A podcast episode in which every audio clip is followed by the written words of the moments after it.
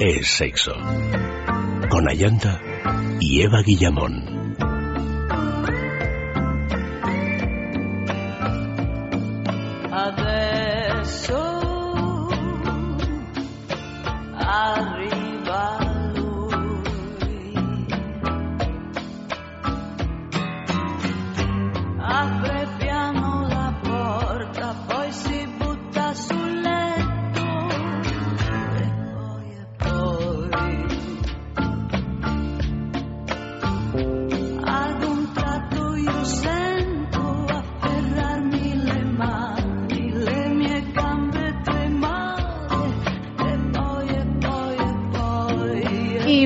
Noches de nuevo, queridos amigos de Sexo. Esta noche, Cine X y juguetes, una larga historia de amor.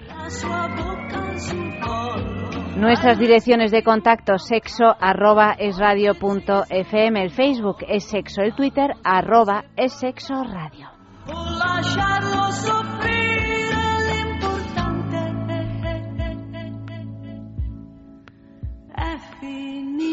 Desde la explosión de los años 70 hasta el panorama cinematográfico actual en el que casi se confunden algunos títulos de cartelera con los de Cine X, la industria del cine porno ha cambiado considerablemente. Por eso proponemos esta noche un repaso por algunas de las películas pornográficas más famosas, además de repasar algunos momentos de cine más o menos eróticos que dieron que hablar y sobre actores y actrices que picotearon en los dos tipos de industria cinematográfica. Pues de eso vamos a hablar hoy y enseguida damos la bienvenida a Eva Guillamón. Buenas noches, muy buenas noches, buenas noches. A Max. tenemos aquí de todo. Tenemos de todo, sí, sí, está la cosa muy concurrida. Max Recarte, buenas noches. Muy buenas noches. Más Max esta noche, qué alegría. Y a Luis M, buenas noches. ¿Qué tal? Buenas noches. ¿Qué, qué camiseta traes hoy? Click Bill. ¿Y eso qué quiere decir?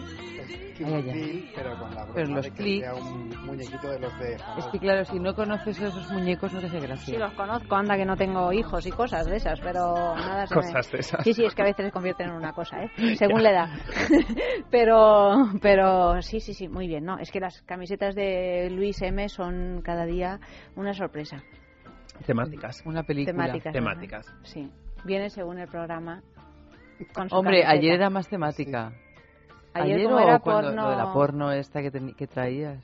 Sí, el rollo porno. Pero bueno, la de en realidad, una película de Quentin Tarantino, sí hay un juguetito que hace referencia a una. No a Kill, Bill, a, Kill Bill, pero sí a otra de Quentin Tarantino. ¿Pero y estas las venden o tú te las haces? Estas las que las venden así, sí. Pero las encuentra. No, no, claro, las no, porque encuentra, que, ahí está el asunto. Las encuentra... las encuentra y las lleva con muchísimo orgullo, que eso también importa mucho. Lo del orgullo importa mucho. No las encuentra en la juguetería, porque en la juguetería encontramos otras cosas muy, muy interesantes también, que son todos... Antes sí. Antes sí. Ah, mira, mira, pues bueno, ahora ya no. El caso es que encontramos un montón de cosas que, que tenemos. Eh, la gente prefiere quitarse la ropa esta a tener noche. que ponérsela, ¿verdad? Sí. Decidió que era mucho más útil. La gente casi no gasta ni en bragas.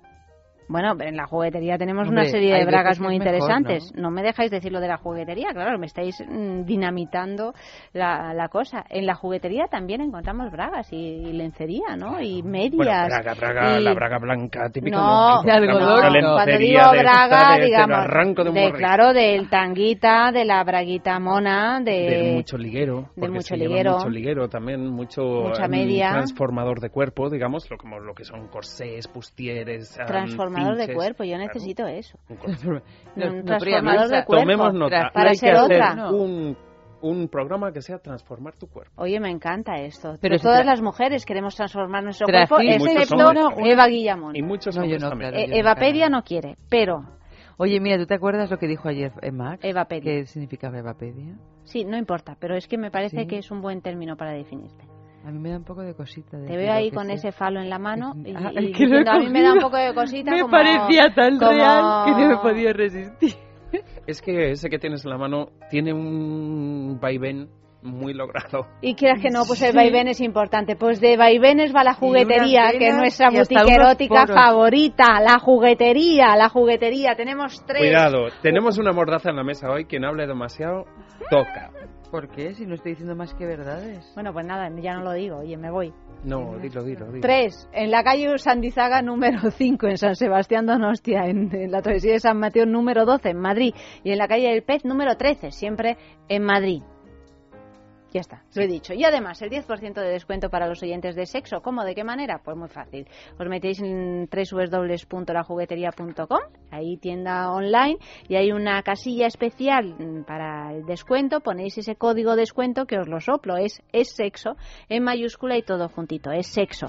Y entonces veréis que os cuesta todo un 10% menos. O sea, a lo mejor os vais a poder comprar una cosa más con esa reducción del 10%. Hombre, yo te digo, como además los gastos de envío salen gratuitos a partir de 60 euros, pues muchísima gente dice, uy, que me paso de los 60 y así no pago el envío. Claro, Y si a eso le sumas el 10%, vamos, que te lo estás llevando o Te regalado. sale más barato comprar que no comprar, vamos. Exactamente. Mucho más barato. Hay que comprar en la juguetería, tú lo has dicho, Eva. Tenemos además el concurso de la semana de la juguetería con una pregunta muy fácil, muy fácil, que además sin querer y sin saberlo la acaba de contestar Vicente Azpitarte en tiempo extra. ¿Qué es? ¿Cuál es? ¿Qué actor, qué popular actor de cine de acción hizo sus primeros pinitos en el cine porno antes de llegar a Hollywood? Suena así.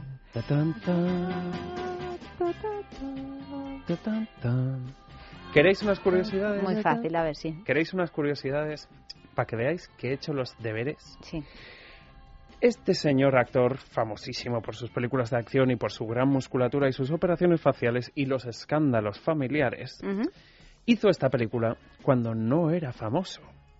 La película originalmente se llamaba De otra manera y él llevaba dos o tres semanas viviendo en una estación de autobús porque no tenía dónde vivir. Fíjate. Viéndose en esa situación, y esto lo ha admitido él mismo, que ha llegado a decir en varias ocasiones que cuando hizo esta película, o hacía esta película, o robaba a alguien, cobró 200 euros por día.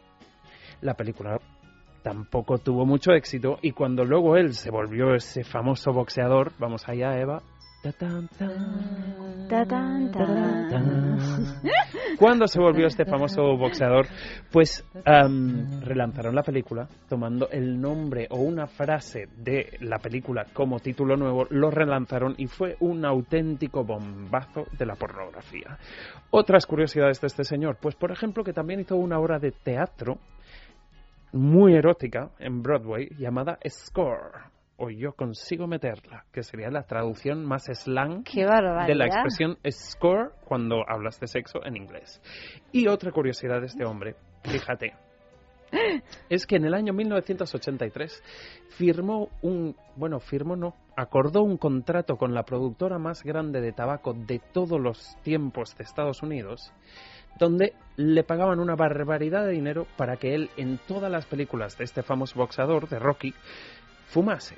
Claro, a través de los años, según se iban haciendo estas películas, llegó un momento En que fumar. estaba muy mal visto, con lo cual tuvo una pelea con esta empresa y decidieron que de ahí en adelante no fumaría Rocky, sino que fumarían los malos. Esto no se supo hasta años más tarde, cuando salieron a la luz los números reales de la industria del tabaco en Estados Unidos.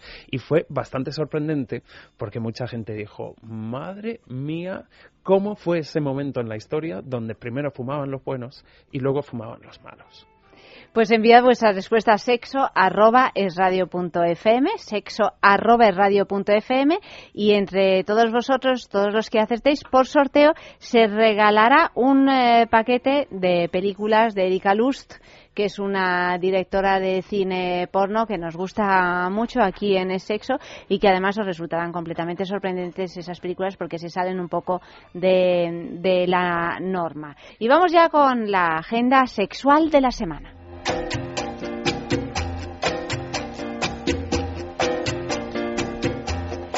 Málaga.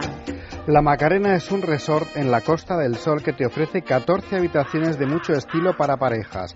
Todo incluido, desayuno, almuerzo ligero, bebidas y un clima culinario por la noche por un poquito más. Porque la libertad erótica también es importante. Este resort internacional es un lugar secreto para cualquiera que quiera disfrutar de los placeres de la vida.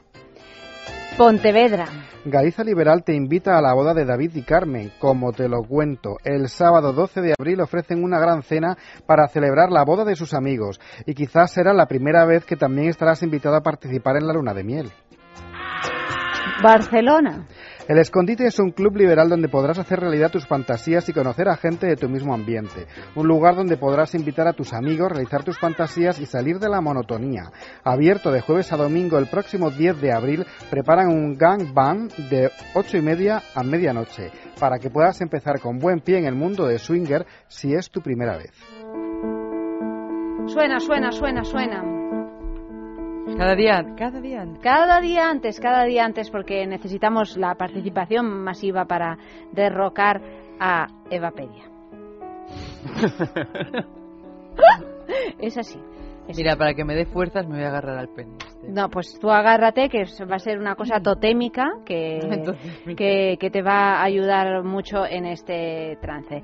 Intimina, esa marca que se ocupa de los cuidados íntimos de la mujer, que ha sacado al mercado unos productos que nos encantan. Nos encantan aquí en el sexo y nos encantan en general porque están teniendo muchísimo éxito. ¿Dónde se pueden encontrar? Pues en farmacia, en parafarmacia y por supuesto en su tienda online www.intimina.com. El premio de esta de esta semana es el Kegel el, el-. Ay, Dios mío, se me ha ido el nombre. Kegel Smart. El Kegel Smart, que es un ejercitador, es el primer ejercitador inteligente del suelo pélvico que tenemos en el mercado y por supuesto pues tenía que ser de, de Intimina. ¿Para qué sirve fortalecer el suelo pélvico? Para que no tengamos pérdidas de orina, para mm, que tengamos unas relaciones sexuales más satisfactorias, para recuperarnos de un parto, que a veces hay partos que resultan un poco traumáticos en ese sentido, para prepararnos para un parto, en fin, es algo que las mujeres debemos de tener siempre muy bien entrenadito y en, eh, en unas condiciones perfectas. Y qué mejor manera que, que este producto de Intimina, que es el regalo de esta semana, o sea que participad entre todos los que acertéis por sorteo, uno de vosotros se llevará el Kegel Smart de Intimina. Os voy a ir leyendo las pistas, es un personaje fantasma, es una gran mujer en la historia. Solo Yogels y yo lo sabemos. Bueno, y, y Amalio.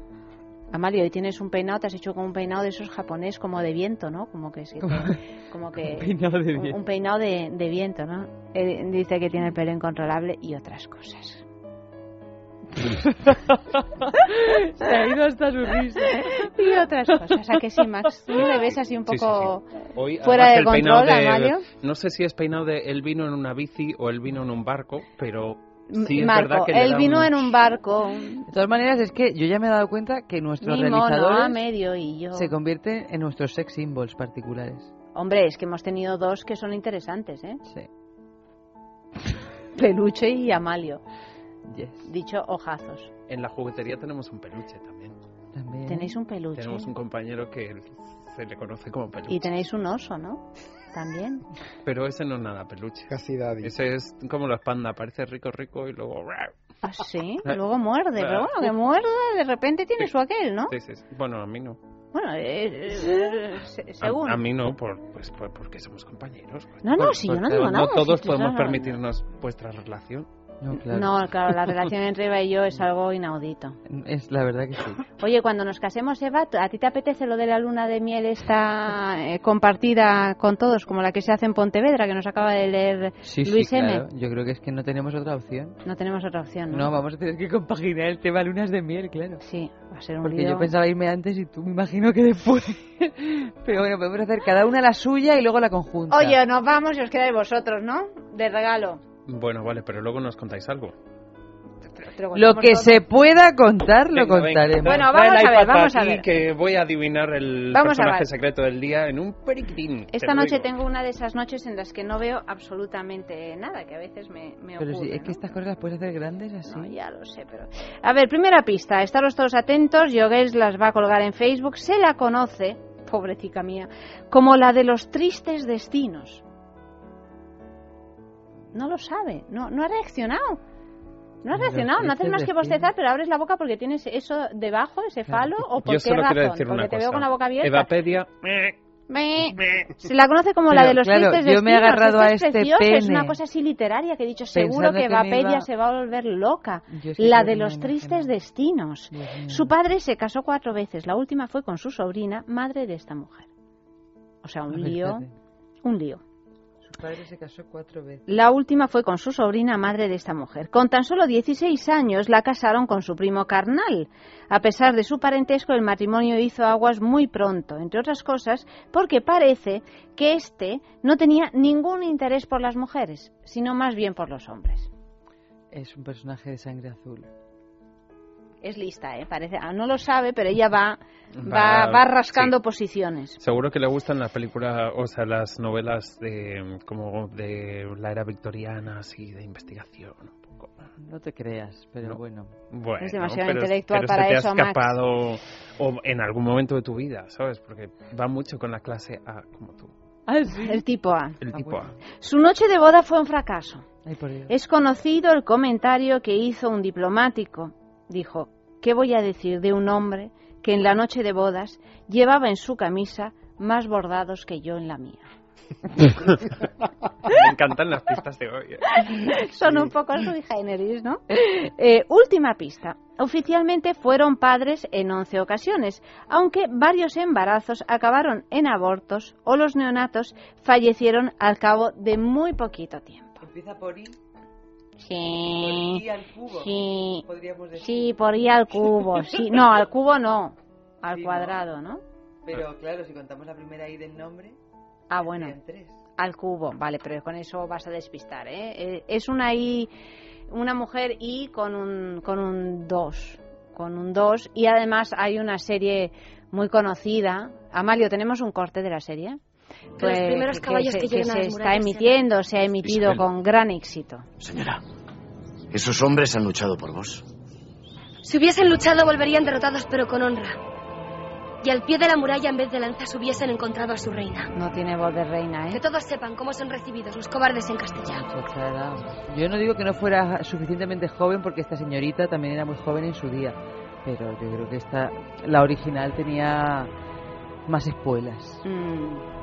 ¿Has llegado a alguna conclusión, Max? Mm, yo- Yo sobre esto que decís tengo la conclusión de que realmente alguien como alguien de sangre azul, por ejemplo, realmente el- su experiencia de vida ha sido tan diferente que igual no es que se note en la voz, pero en este tipo de épocas pesaba el tipo de educación que tuvieses. ¿no? Claro, esto de creerte la reina del mundo de verdad, eh, quieras que no te tenía que imprimir un punto de gravedad en la voz. Sí, una seguridad. Una seguridad en la pronunciación, un, un tono de voz, una musicalidad diferente, digamos. Claro, cuando te, te pones a analizar otra gente de sangre azul, dices, uy, pues a lo mejor no es... A lo mejor no siempre será así. Bueno, y un éxito, lo ha adivinado todo el mundo esta noche. Menos todo. ¡Qué barbaridad! Menos dos. No, yo estaba ahí, pero... Estabas ahí, ahí, ahí. En Facebook lee todos los que lo han ¿Qué adivinado. pasa? Pues Por- bueno, Encarnación ha sido la primera, pero vaya, mm, unos cuantos, ¿eh? Eh, Encarnación, Juanpe. Sí, pero aquí mm, mm, No nos te dice... funciona. Sí, sí, funciona, Ah. funciona. Pero claro, un tal Fernando Hernández nos dice Que es cosa- ¿Es áulico? Claro, sí, Ah, sí, sí. Que se ha cambiado de foto, ahora es un pirata. Sí. Eh, es que antes era otra cosa. Nos dice, eh, esta que habéis puesto el corte, eh, la famosísima serie no era de la 2, era de la 1. Ah, es, no es Isabel, es Isabel, Isabel primera. Claro. Ah, mira, Claro, es que como no veo las La de series de, y televisión, perdonadme. Bueno, se- pero es Isabel segunda. Isabel, Isabel segunda. Y le ha averiguado, mm, bueno, pues... eh, Sergio. Bueno, por supuesto, Encarnación, Juanpe, Ismael, Fernando, o sea, Áulico, Francis, Sergio, Soledad... y, largo y- unos cuantos más, ¿no?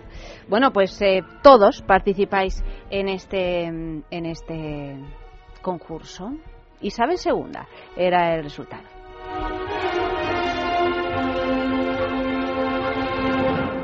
Piensa en el placer, En el tuyo. en el nuestro, Piensa en el poder de los sentidos. en sentir al máximo. Contigo. Piensa en algo discreto, muy suave, muy íntimo. En algo bello y muy excitante. Y ahora no pienses, siéntelo.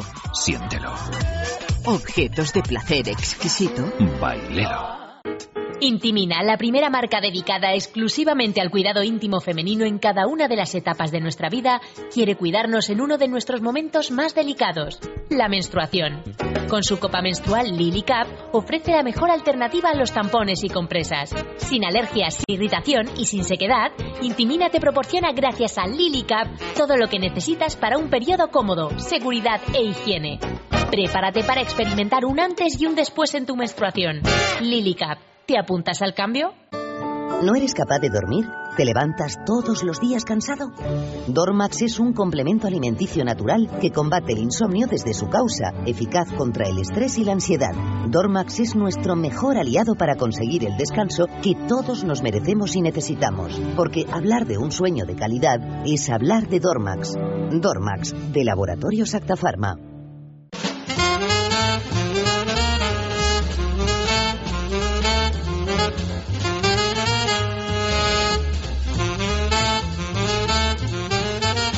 El tema del día es, eh, ¿cómo es?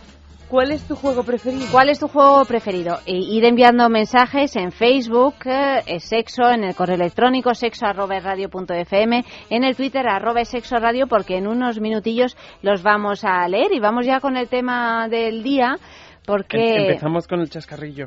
Vale, ¿cuál es el chascarrillo? Después del concurso de la juguetería, pues no es el único famoso el que hoy participa, el que es el centro del concurso de esta semana, pero sí que es verdad que hay otros muchos, muchos, muchos actores de Hollywood famosísimos que han hecho sus pinitos, en el porno o alguna, mm, sí, sus pinitos literalmente en el porno. Mm, alguno que probablemente más de uno diga, pues sí me lo podía imaginar, fíjate. Cameron Díaz. Hombre, Cameron Díaz, yo no lo sabía, no me, resulta, me, no, me lo imaginaba. De, hecho, alguna habrá que estará buscando la película. Seguro, seguro. Cameron Díaz, antes de hacerse súper, súper, súper famosa por la máscara y también... Que fue además novia de Jim Carrey, ¿no? Mm, bueno, no se sabe si novia o liecillo. Bueno, pero eso bueno, no novia. que uno haga películas pornográficas. Pero que antes que yo había, tenía entendido que fue él el que le dio la oportunidad de salir al escenario cinematográfico, pero parece ser que no. Un poco sí, o que la rescató un poco, porque Cameron Díaz con 19 años, en el año 92, participó en una película que se llama She's No Angel. Ella no es ningún ángel. Mm. Una vez que alcanzó la fama más tarde, digamos, junto a Jim, Jim Carrey, Díaz demandó a los productores de esta película de contenido adulto y exigió retirar todas las copias que había vídeos, fotografías relacionados con su pasado oculto, para al final, pues, ya sabes, acabar volviéndose en un ángel de Charlie. Pero, ¿y no se puede encontrar?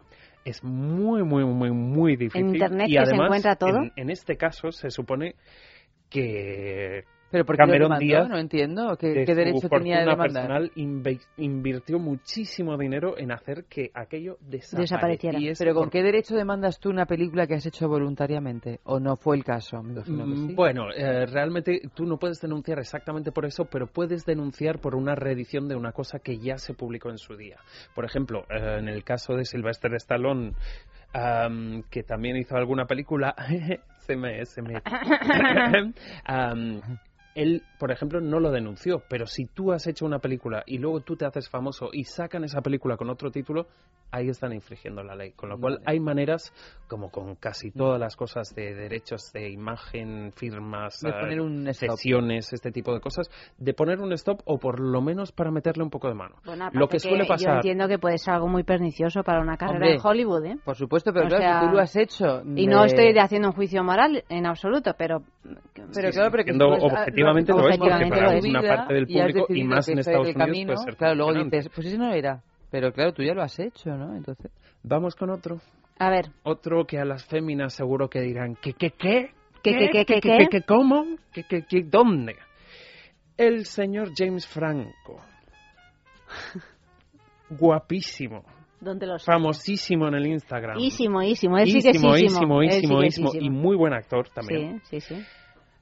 También comenzó hace años, ¿no? Antes de ser famoso, haciendo una película, o más bien rodando y protagonizando junto a su novia de aquel entonces, una película pornográfica o muy sexual y explícita. Se supone que el novel actor no imaginó por esos días que se convertirían en los intérpretes más cotizados de Hollywood casi como recordando sus oscuros inicios y a pesar de su exitosísima carrera, los premios, la fama, toda la cosa, Franco mm, dirigió una, película poco documental, pero una película llamada Interior Leather Bar, que significa el interior de un bar de cuero. Un falso documental, realmente, sobre las escenas nunca vistas de la película Cruising de 1980, de tinte sadomasoquista y gay. Uy, y claro, cuando un hombre como este saca una película como esa, a más de una le da un espasmo, a más de uno le da por fundirse la tarjeta de crédito en conseguir aquella película de antaño que no se pudo tal, pero bueno, fue un, es, ha sido una persona que en torno a sí mismo tiene un, un, un interés sexual muy curioso. Por ejemplo, teniendo este pasado, fue un escándalo, no sé si hoy en día esto se puede referir a esto como un escándalo, pero fue un poco bombazo o llegó a los niveles virales que llaman cuando este señor se sacó por primera vez una foto a sí mismo en su Instagram sin camiseta. Por favor. Imagínate. De verdad. Cómo jugamos de ahora soy súper suelto y ahora soy un poco puritano. Pero bueno. Tenemos que decir de James Franco que también es caballo. También es caballo. Y, caballo como... ¿Y Sacha Gray? ¿Qué pasa con Sacha Gray? Pues Sacha Gray. vale, Sacha Gray es una actriz que mm, tuvo una prolífica carrera en el cine de, adultos, pero después la actriz decidió pasarse al mercado convencional. Entonces, en vez de estos casos que estamos diciendo de gente que son actores que empiezan, que hacen alguna película y luego se hacen famosos haciendo películas convencionales o en el caso de Sacha Grey es un poco a la inversa. Ella ya era famosísima como actriz porno y un día decidió que iba a darle la vuelta a su carrera y que iba a volverse una actriz convencional. Algo que se pensaba que realmente era un poco imposible de conseguir. Pero en el año 2011, con participaciones en la serie Entourage, que es una serie americana sobre un, actor de Hollywood y sus amigos y cómo le acompañan y llevan y traen, o con el filme Smash Cut, Smash Cut, consiguió romper esa barrera o hacer ese movimiento un poco a la, a la inversa, digamos. ¿no? También es verdad que en, el, que en el caso de Sasha Grey, realmente la gran, gran oportunidad vino con Steven Soderbergh, quien le dio el papel protagónico de la película The Girlfriend Experience. O, también hablaba de la historia de una prostituta, ¿no? Que también hablaba de la historia de la prostituta y, por ejemplo, para ilustrar un poco juegos y películas, nos hemos traído una de las películas que cualquiera de los oyentes o vosotras mismas podríais disfrutar o podéis disfrutar yendo a la juguetería. Es una de las películas adultas de Sacha Gray antes de ser famosa. En este caso se llama En la garganta profunda de Sacha Gray. ¿A que sabéis a qué película hace el guiño? Hombre. Ah, ¿Ves? Este tipo de pistas sí que ayuda. Bueno, vamos eh, a decir a decir nombres porque tenemos así muchos y si no no alcanzamos con eh, todo el material que que tenemos. Jackie Chan, por ejemplo. Jackie Chan, te has ido ahí al bueno, iba a decir pez gordo, pero gordo no sé, yo no he visto esa película. Una, una, rareza. Pero una rareza. este hombre, que es el actor mejor pagado de China, que es una no no es el actor mejor pagado en China esto es, muy bien un pagado héroe de acción. ha conseguido traspasar esa figura y parte de la cultura china digamos a todo lo que es el mercado cinematográfico estadounidense. Y realmente es curioso en su caso porque realmente es un tío que ha conseguido llegar casi a lo que llaman los, los barómetros Disney no es como de, de si tú mm, consigues empezar tu carrera con una película porno, digamos, que, mm, que bueno, no sé si en la película hacía mucha arte marcial, mucha acrobacia, mucha cosa de estas, pero bueno, tú empiezas tu carrera con una película mm, de tintes eróticos o pornográficos y luego consigues meterte en el cine convencional, cruzar el mundo, hacerte con el mercado americano y volverte un actor de películas para toda la familia, ¿no? Entonces, ese seguro que más de uno se habrá quedado bastante sorprendido y aparte de eso, pues es uno de esos casos de decir, fíjate tú, qué cosas. Qué carreras tan variopintas. Noticiero ardiente. Nueva moda en las redes sociales. After sex. Las tendencias de hashtag varían en las redes sociales cada semana y hasta incluso cada día, pero cuando incluyen uno de los temas estrellas de Internet, el sexo, la, cosa se pone de moda. Según el sitio de citas ashleymadison.com, el 60% de los usuarios se hace selfies durante las relaciones sexuales, pero quizás estas dificultan resultan demasiado provocativas para ser publicadas. Las que sí están llegando a las redes sociales son las que se realizan apenas después de consumar el acto, siendo publicadas con el hashtag AfterSex. ¿Intentamos llegar a hacerlo trending topic? El sexo neutro se acelera. Quizás no en todas partes, pero Norri lo ha conseguido. Nacido hombre, se operó para convertirse en mujer, solicitando en 2010 que le inscribieran en el registro con un sexo no especificado. Ante la negativa del registro, interpuso una demanda y el Tribunal Supremo de Australia ha terminado por determinar que las leyes del Estado de Nueva Gales del Sur le permitan el registro en su documentación con un sexo no definido, abriendo una tercera categoría a hombre y mujer. ¿Se extenderá esta iniciativa otros países? Líder espiritual no es compatible con adicto al porno.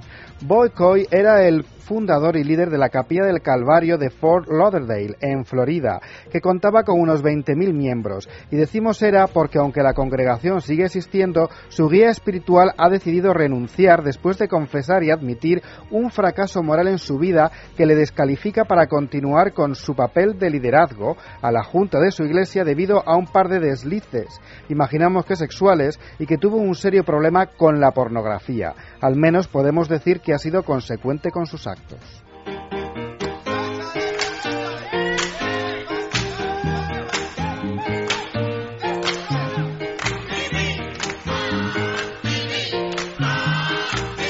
Y la pregunta de esta noche es, eh, ¿qué le faltaría al cine porno para que pudieras ver una película X de principio a fin? ¿Qué le faltaría, Luis? Pues para mí yo siempre he dicho que un poquito de montaje porque hay veces que llega a ser un poco aburrido el mismo plano todo el rato. Si varias en Montaje cinematográfico. sí. Para mí lo demás es... Mm, para mí un, un poco de escena más normal y cotidiana. Yo creo que eso daría muchísimo, muchísimo morbo. De hecho, con Erika Luz creo que es una de las cosas que más le aporta, ¿no? Esa cotidianidad. Porque realmente eso te identificas más, te entretienes más, el humor no tiene por qué ser tan obvio y tan estereotípico, puedes implicarte más con los personajes, puedes elaborar un poco de trama más, más, más lógica, más natural, ¿no? Eso de bombero que me salva y que nos echamos el polvo en el camión de bomberos. No solo, por lo menos, no solo. No solo. ¿Y para ti, Eva? Bueno, yo indudablemente eh, más, más seducción. Los prolegómenos. Prolegómenos y además que tengan un poquito de trama. Yo entiendo que las películas porno están hechas para otra cosa, pero yo por mucha por mucha cosa que le metan, por mucho que cambien el montaje, no me trago una película de una hora y media donde lo único que se hace es practicar sexo bueno, de cualquier yo es que creo que la, la, gente de una película porno ve de 10 minutos en 10 minutos, ¿no? Por eso. Mm, yo creo que ahí está un poco lo que es la diferencia entre el clip porno y la película porno, porque mm, realmente sí que hay algunas de estas que hemos hablado antes o de las que vamos a hablar más tarde cuentan una historia y cuando te enganchan al principio es que quieres ver el final. Eh, el sexo es parte de lo que te cuentan, digamos, una parte de, ¿no? que no sea lo único. documentalismo genital que a veces hay en lo que son clips, para mí clips de pornografía, digamos, ¿no? Entonces, claro, una cosa se mastur se, se consume para la masturbación, la otra cosa se consume como como cosa curiosa para ver, ¿no? ¿No os ha pasado nunca estar en un cine y sentir verdadera excitación sexual? ¿Con una película que no es porno? Por supuesto. Entonces, ¿dónde, más allá de la distribución, de mm, la, manera que se consume, de la cultura, de la legislación, de todo esto, ¿dónde está ese punto? A mí me puede resultar, en ocasiones, mucho más pornográfico ver una película que me excita que ver una película pornográfica. Ah, no, no, por supuesto, eso ya entra dentro de... De la lógica. de, claro, de la lógica y también de los gustos de cada cual, ¿eh? porque es muy, puede ser muy subjetivo. Sí, sí, sí, y del momento. Pero claro, también me imagino que si el porno se consume para una necesidad determinada, con uno está así un poco excitado y quieres terminar de excitarte, entonces ya vas buscando algo en particular. Cuando tú, tú vas, pones a ver una película, eh, pues tampoco vas buscando algo en particular, te puedes acabar excitando o no, pero no es solo quiero ver ese momento de sexo explícito. Bueno, Una pues cosa que ha perdido, que la verdad tienes su, su parte triste que se haya perdido, es que claro, antaño con las películas porno, cuando llegaba la buena salsa, estaba todo rayado de darle tanto para adelante, para atrás, para atrás y eso, pues la juventud no lo van a conocer. Esto es como escuchar eh, un eh, CD o un vinilo, ¿no? No, o eh, esto que nos, uno de los expertos nos decía antes, no, porque cuando era chaval veía las pornos codificadas. Pues eso tampoco lo van a conocer. no, van a conocer. que entornar los ojos de una determinada manera para conseguir ver la vista. pornográficas donde, donde realmente... Y ya intuías, intuías, había cosas que intuías. Es más, o sea, resultaba mucho más excitante eso que una película porno que se vea tridimensional. Bueno, vamos a escuchar lo que han contestado nuestros colaboradores de sexo.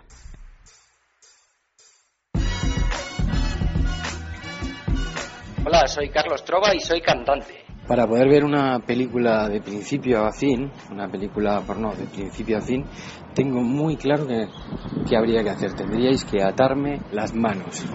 Si me atáis las manos, yo la veo.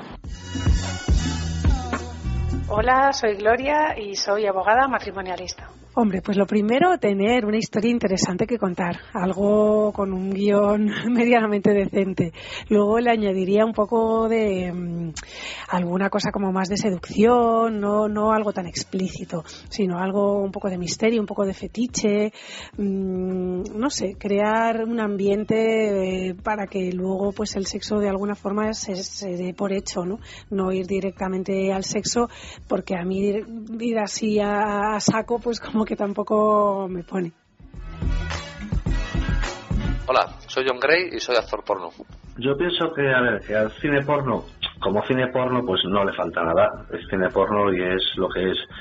Eh, puede faltarle, pues, a ver, más variedad, más originalidad, más diferentes puntos de vista, un porno más femenino, un porno más etcétera, etcétera, etcétera. Pero cine porno es cine porno y vale para lo que vale y va lo que va. Tú te imaginas mezclar cine porno, yo qué sé, y melodrama. Acaba la película, tú todo empalmado y tu pareja llorando a moco tendido en el sofá. O, yo qué sé, una película de suspense, ¿sabes? Que cuando vienes del, del baño de lavarte las manos, resulta que te acaba la película, te has perdido el final. Entonces, no sé, yo creo que desde que hay cámaras eh, se ha grabado de todo y yo creo que también el porno se ha intentado y se ha hecho un poco de todo. Incluso han dejado mezclar géneros o añadirle o quitarle pero al fin y al cabo lo que cuenta el porno es que cumple una función que es la pornográfica. Para el resto yo no le pondría ni le quitaría nada. Hola, soy Miquel, tengo 24 años, soy estudiante de sexología y soy bisexual. La verdad que a mí no me, no me falta nada, porque, bueno, no sé, yo entiendo las, las, los dos géneros, ¿no? Los dos, los dos tipos de cine como algo completamente distintos, no sé, los dos tienen diferentes formas de hacer, diferentes objetivos, diferentes finales, y, y bueno, no entiendo muy bien este, esta moda o esta cosa que hay ahora de, de mezclarlo todo.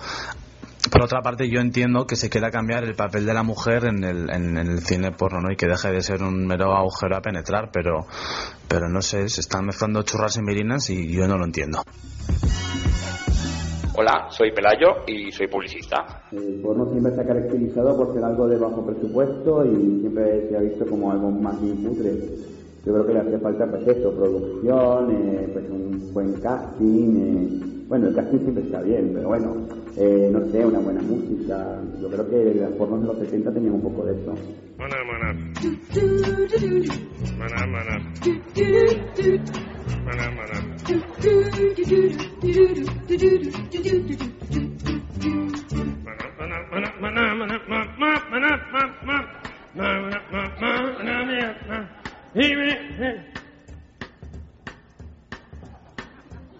Maná.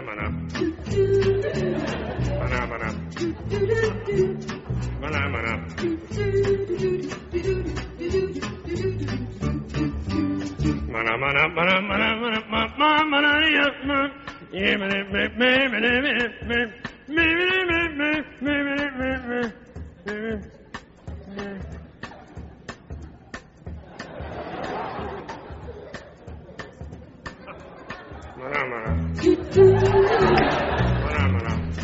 Tenemos una curiosidad sobre esta canción. Mana, mana. Mana, mana. Pues que esta canción, antes de, de sonar en Barrio Sésamo, y de que, sobre todo aquí en España, hiciéramos esos chascarrillos y esas bromitas de maná maná, me pica un huevo. Pues resulta que... yo esa, ju- esa justo yo no la hice, sí, pero bueno. Bueno, yo, yo, No, yo había oído me de- pica el culo. Claro, me depende de las zonas, pues picaba Claro. una cosa u otra. Cada cual con su parte. claro. Pues nada, resulta que el chascarrillo no iba desencaminado. ¿Por ¿Por? qué? porque la canción no, no, no exactamente, pero está inspirada en un tema de una película porno. Anda, mira tú. Mm, Si es que O luego al final- al final todo, todo vuelve. Te pones a, a- su- a- a ver los cuentos infantiles, que si, eh, que si Caperucita, Menudo era no sé lío es qué, eso. Que si Barrio Sésamo está inspirado en una peli porno. Que Dices, no me cuentes más, no me cuentes más. El maná maná. Bueno, el tema de esta noche, a propósito de tema, es cuál es tu juego favorito. Ya sabéis que el premio es un fin de semana en el balneario de la Ermida, www.balneariolahermida.com. Un fin de semana para dos personas con alojamiento, desayuno y circuito termal los dos días. Circuito termal con esas aguas minero-medicinales que brotan en el balneario de la Ermida, pues ahí mismo, a pie de manantial desde hace miles de años. De hecho, antes se llamaba balneario de la Hervida porque brotan a 60 grados de temperatura y, Y de ahí luego ir. Hermida y Max Yo sigue sin ir, ir. o sea, Con luego lo- mira Dios. con, con lo, lo, lo flojo que, que eres, Me- pues ve- vete a sí te, te vamos a amordazar, te vamos a amordazar porque si no no tienes perdón realmente. Se ha hecho daño, se ha hecho daño. Bueno, eh, el caso es que ¿cuál es tu juego favorito? Participad porque este jueves, no, al que vienen, es la mañana de Federico, sabremos quién se lleva el premio. Por ejemplo, llega un mensaje de Rubén que dice, aparte de decir a Yanta, Vicente se nos está volviendo muy picantón. Y bueno, es verdad, es verdad, le estamos eh, trayendo a nuestro terreno, ¿no? ¿Cuál es tu juego favorito? Mi PlayStation. Bueno, no te enfades, tú también, dice. Hombre, y también es verdad que tienes el joystick. ¿Qué? Nada. Cuando lo he pensado, no, digo, pero no podías por lo menos rematar que es el joystick, que es, Mira, todo el mundo sabe lo que es un joystick. es este este falo que tenemos aquí. Bueno, la cosa es que es un- una especie de, de mando. Es Ah. un, sí, literalmente traducido, joystick significa el palo Del placer. Del placer. Y además, si tú ves cómo lo agarra la gente, lo, o sea, los que agarran los joysticks, o sea, lo agarran con un fervor. Como si Yo fuera su nunca he agarrado un Como si fuera su joystick. propio joystick. Venga, vamos a enseñarle a Yanta a agarrar un joystick. Nunca he agarrado. Oye, Yo, bueno, yo en realidad he ¿cuál agarrado es tu muy poco. Mira, favorito? co- coge el, coge el dildo que tienes ahí, ponlo delante tuyo y piensa, suéltalo, suéltalo, lo suelto. y piensa que si lo agarras en menos de 20 segundos, te regalamos un coche. Ah, joystick. Joystick. Buenas noches a todos, dice Daniel, ¿cuál es tu juego favorito? Pero tú a esto lo llamas juego, yo lo llamo pasatiempo. Oye, ¿cómo estáis? ¿Tú qué tienes? por Mira, ahí? Encarnación dice, ¿cuál es tu juego favorito? Mm, ¿Jugamos a los médicos? Sí, este, más que juego favorito es un clásico, ¿no? Bueno, es un clásico, pero cuando uno es pequeño descubre muchas cosas jugando a los médicos. Deberíamos de hacer un programa entero sobre los juegos con los médicos. Pues sí. Sobre qué hay que llevar en el botiquín, y todo eso, ¿no? Una cosita que quería decir. Está fenomenal que la gente participe y obviamente que quieran ir todos al balneario. Pero que nos manden algunas preguntas, curiosidades, dudas, cosas que tengan por ahí. por Es favor. verdad, sexo Claro, arroba radio.fm, ¿qué pasa? ¿Que lo sabéis todo como nosotros? Pues no, no, no lo sabéis todo. O pues, que eh, estáis digo yo, ahí a ver qué que cae, Si no, que pues estamos no. aquí. a- No, claro. Cae aquí- conocimiento, os lo contestamos encantados. Claro, claro que sí. Bueno, mm, eh, ¿cuál es tu juego favorito? Aquí en la mesa tenemos un montón de juegos. Por ejemplo, Juanpe dice, eh, mi juego favorito, la cama elástico vibradora falobucal pitonera rascadora. ¿Y esto te lo has ensayado antes de leerlo? No, o lo has no, dicho así pero tengo muy buena adicción. Tengo claro. muy buena adicción. Asco, ¿Cuál es tu juego favorito? Dice el pianista. Cualquiera que ganes y lo celebres conmigo. Y dice Encarnación, mira, vamos a jugar, ¿Y si pierdo qué? pues no, no lo celebras. Y que yo siempre pierdo a todos los juegos. Va, sigue. Pero a lo mejor te pones Es de otra manera y Por eso eso te también gusta, tanto el sexo, porque en estos juegos Pero a ni ti se quién gana te ha ni se dicho que me gusta el sexo. ¿No te gusta el sexo? Pero yo no respondo a esta pregunta, digo, ¿a ti quién te lo ha dicho? Porque a lo mejor va y no me gusta. Lo huelo en la... A lo mejor es una frígida como aparenta. Ah, sí. A que te lanzo aquí una de estas cosas que pesan un montón, además, para tener una cierta Mira, entidad. tú que dices que tienes tan buena adicción, ¿por qué tenemos buena adicción?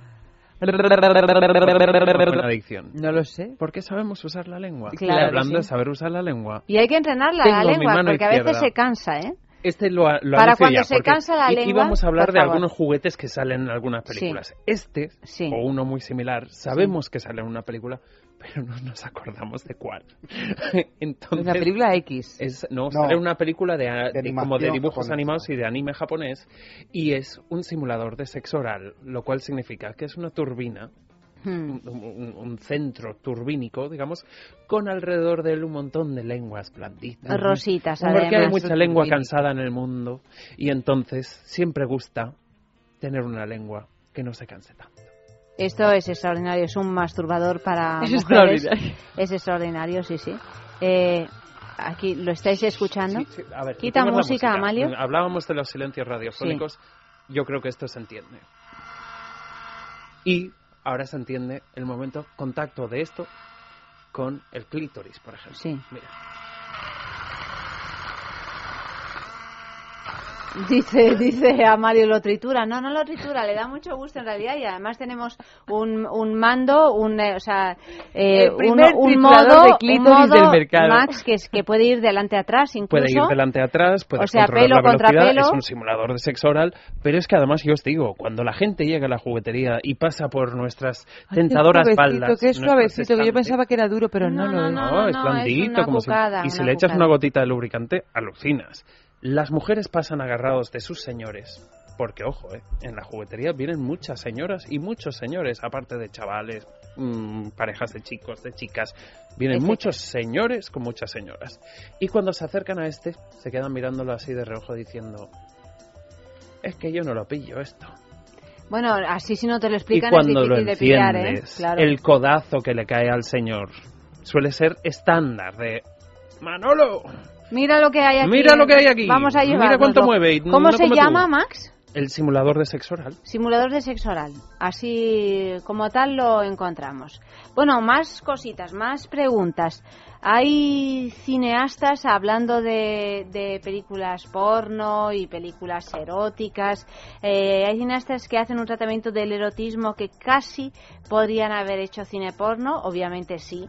Obviamente sí, y Tenemos además varios ejemplos. hay algunos que se especializaron, digamos, o igual no especializar, pero que hicieron mucho uso del sexo en sus películas, como podría ser, por ejemplo, Paul Verhoeven, ¿no?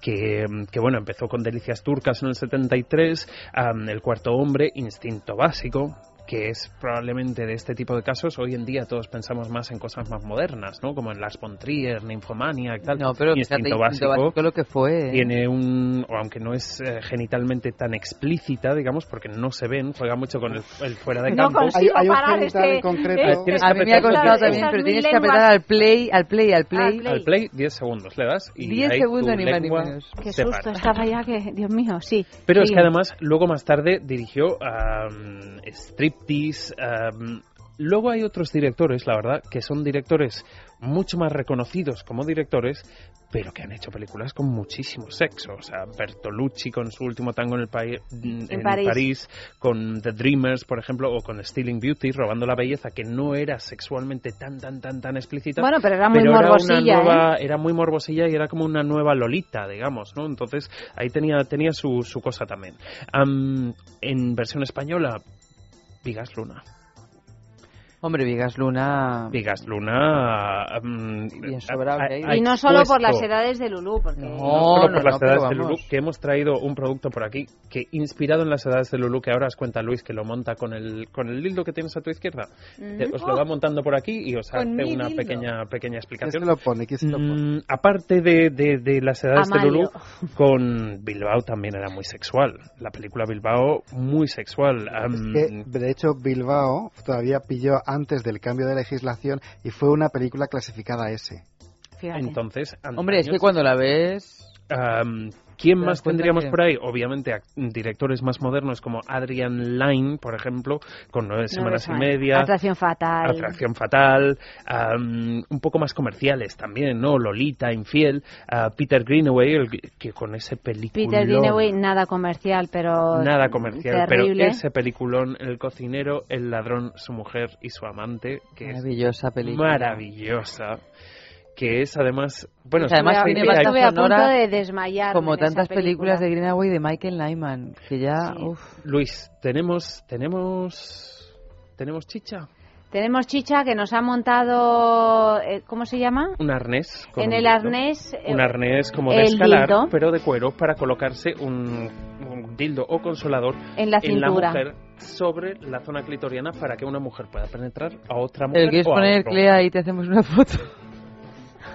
Yo que había- dice que no. Había uno de los momentos más morbosos de las edades de Lulú, era que todos sabíamos que María Barranco no era un travesti, pero hay un momento que de repente va y pum, se saca su cosita.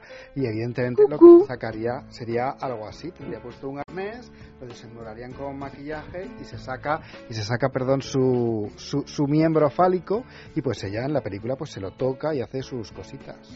Además, Sería este algo miembro fálico que tenemos aquí esta noche es así color carne, Es absolutamente real, realista. real. Tiene el famoso vaivén he Como la vida antes, misma.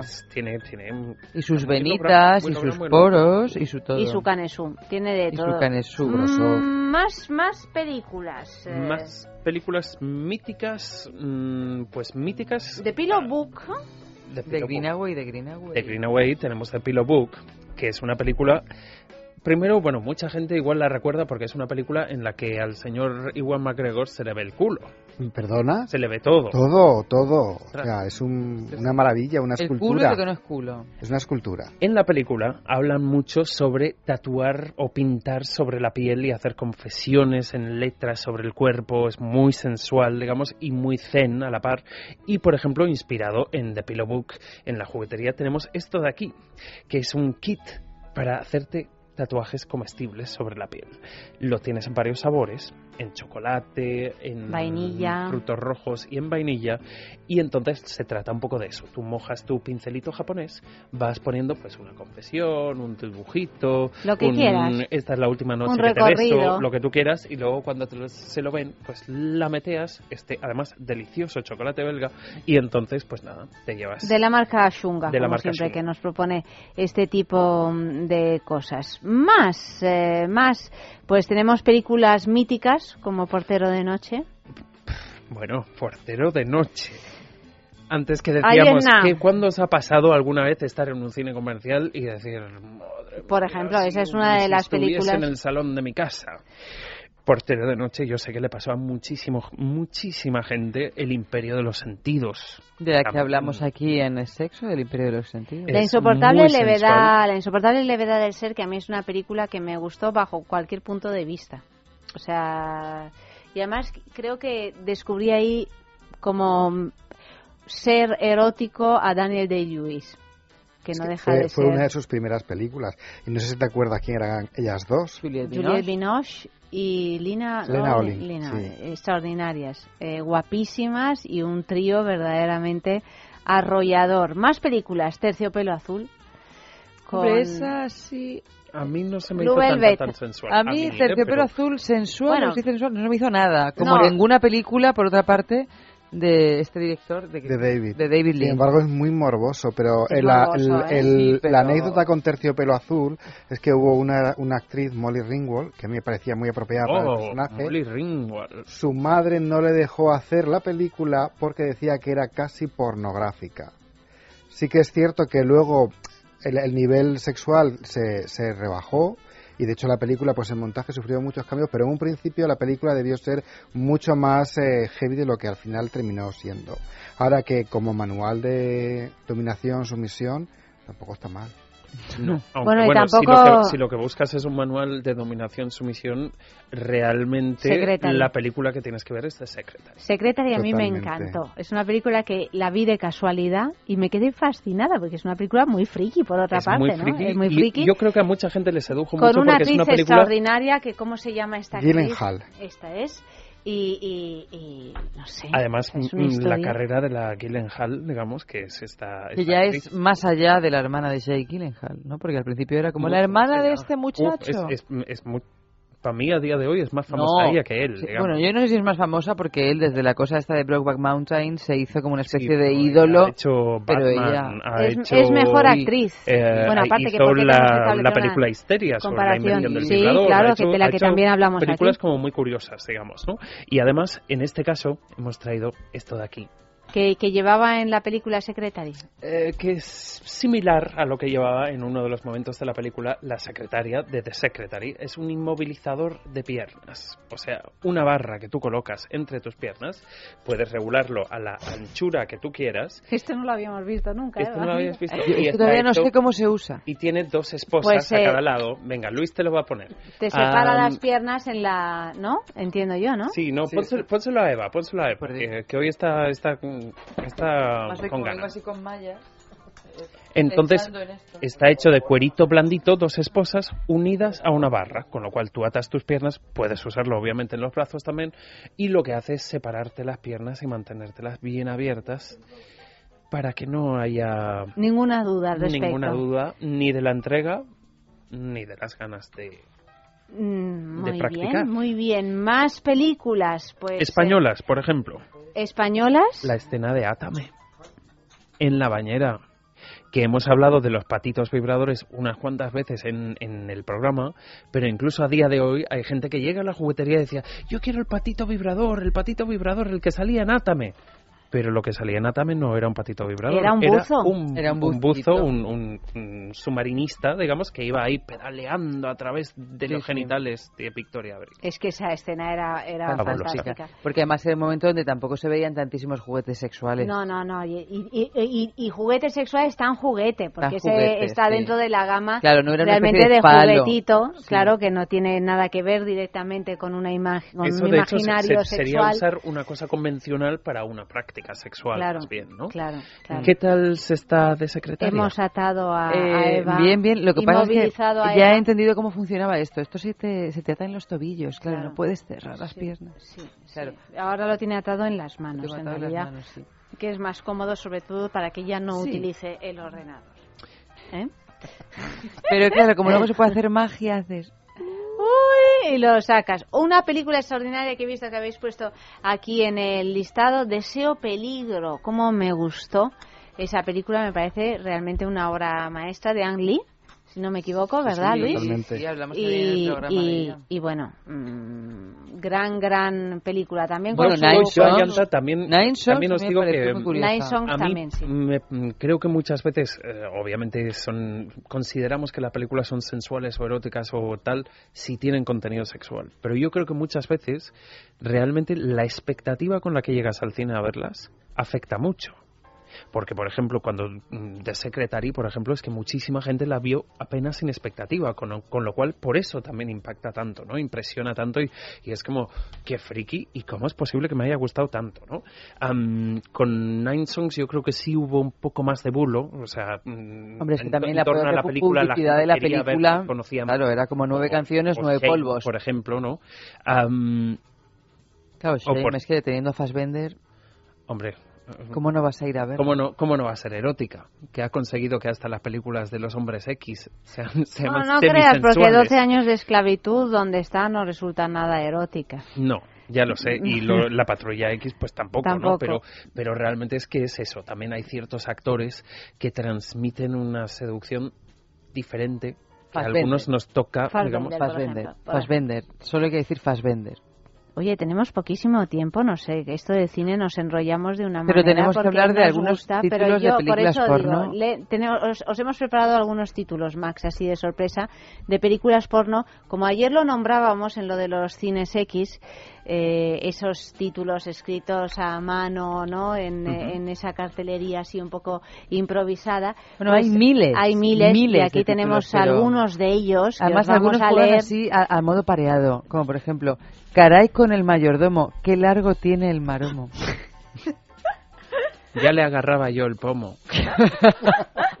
Caray con el mayordomo, ya le agarraba yo el pomo. Colegialas en celo aprenden inglés a pelo. luego está, eh, luego los, los títulos eh, X de, de otras películas, El Club de la Ducha, eh, Liberadme de Willy, Buscándosela a Nemo, Oh, ahí os habéis puesto temática la Pero, dos y este, de por ejemplo, por la este- tarde, ¿eh? Es- Este, Allende me va a censurar, pero lo voy a decir rápido. Me tiraba lo divino y me follé a tu crucifijo. Pero luego sigue. No todo lo que es oro reluce. Pero, pero, eh, escuchad esta, por favor, porque no tiene, no tiene desperdicio. No todo lo que es oro reluce, pero yo te follo porque me urge. Instinto lésbico. Las novatas se abren de patas. Es que estas rimas son Es tremendas. impresionante. Indepe- Independence Gay. Independence Gay. La tu- eh, Don Pichote y su mancha. El sexorcista. Eh, El ex ex exorcista existe como película El como ex- película pornográfica. El ex ex ex exorcista. Ah, el ex- eh, XX, sí. Bueno, y luego está Star Warras, la venganza de Obi-Wan Kenabo. Esto me encanta. Soy fan. Sin sentido y sin virilidad. Perversión en la granja. Eh, el calentón de los corderos. Esta también es muy bonita. Es otoño en mi coño. Eso, eso podría ser una porno de ya madurita. Ese es homenaje a Garci. Sí. Eh, también, bueno, por supuesto, Tócamela otra vez, Sam. Esa no era imposible que Esta no era, eh, casca- eh, eh, Cascada Blanca. Y luego esta también es una de las de mis favoritas. Ten cuidado con lo que tocas, a ver si te voy a llenar la boca. Bueno, tenemos una pregunta de sexo en la calle, la última de esta noche, que dice precisamente. En el cine porno se han hecho muchas adaptaciones de películas convencionales. Eduardo Manos Penes, el ex ex exorcista, Star Trek. ¿Qué título te gustaría ver en versión X y por qué?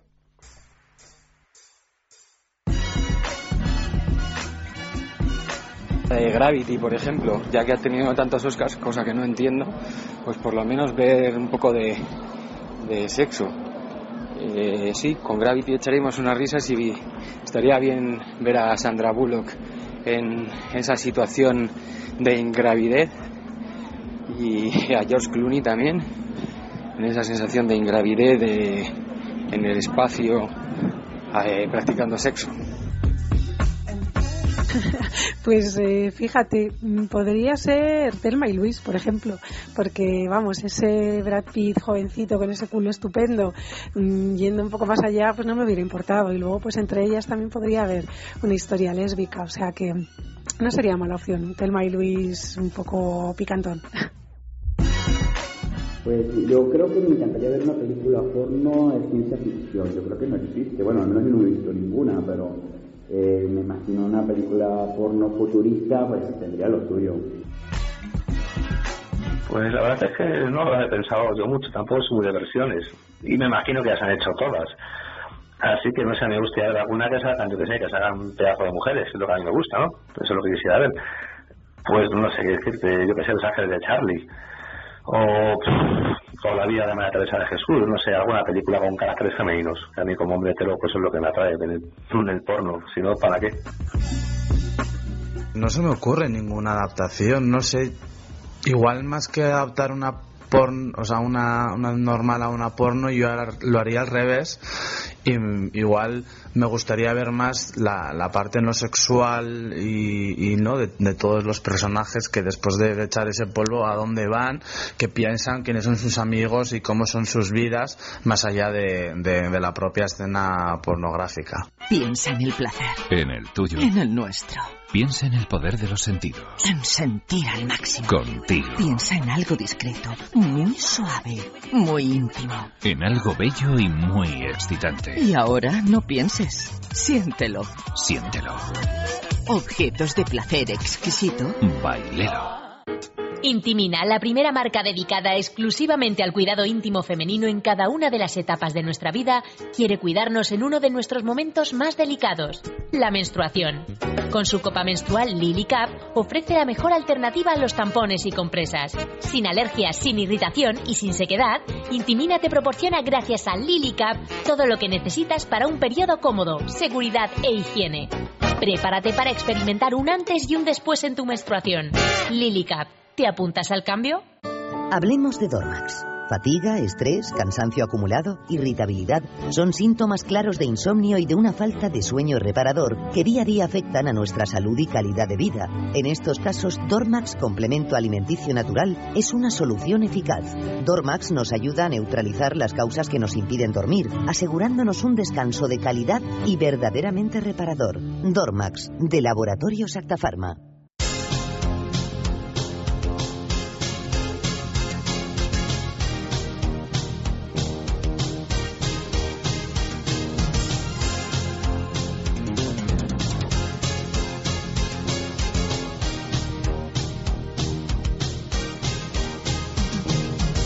Cuando pierda todas las partidas, cuando duerma con la soledad, cuando se me cierren las salidas y la noche no me deje en paz, cuando sienta miedo del silencio, cuando cueste mantenerse en pie cuando se revelen los recuerdos y me pongan contra la pared. Resistiré, erguido frente a todo, me volveré de hierro para endurecer la piel y aunque los vientos de la vida soplen fuerte, soy como el junco que se dobla, pero siempre sigue en pie. Resistiré para seguir viviendo. Hay que resistir, hay que resistir y claro, qué mejor manera de resistir que mm, darnos un poco de porno, con un, con un poco de porno y- o con lo que sea, vamos. Que o no sea, te puedes dormir. Cada uno con lo que pueda, cada uno con lo que buenamente pueda. Tenemos una última recomendación. Bueno, recomendación, curiosidad. Curiosidad. Mm, Nuestros expertos de la calle nos hablaban de versiones, ¿no? De películas Sí. porno en- o, o- o ver- versiones de películas que harían en versión porno. Hay muchas, es verdad. John, John Gray ha dicho, eh, es- creo que estarían todas hechas. Hay muchísimas que están hechas. La más curiosa de todas que vendemos en la juguetería es no inspirada en una película, sino en una serie de televisión. La he traído solo para que la veáis. Qué maravilla la versión pornográfica de los hermanos Brady.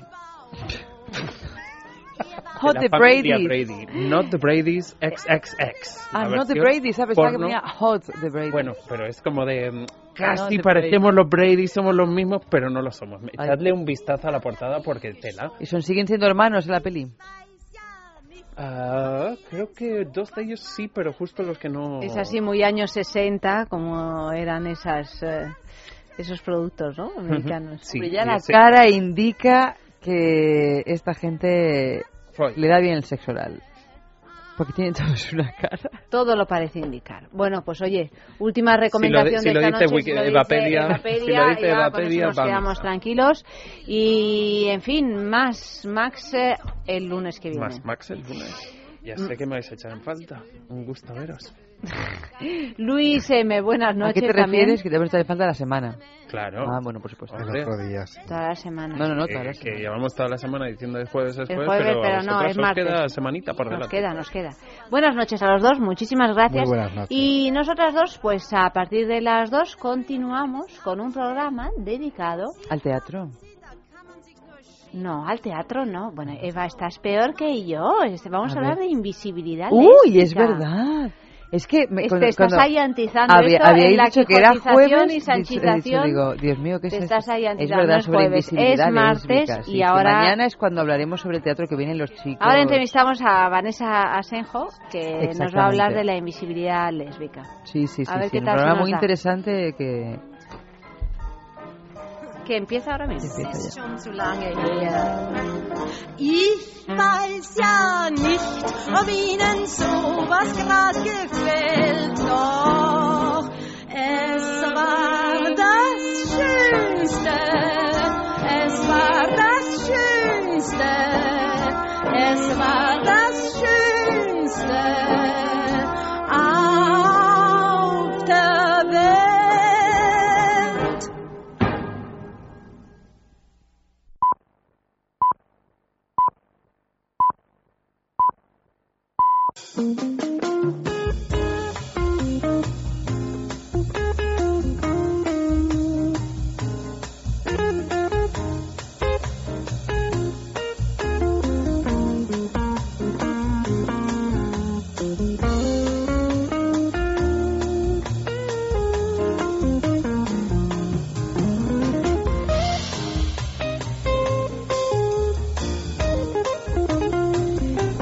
Segunda parte dedicada a la invisibilidad lésbica esta noche, Eva.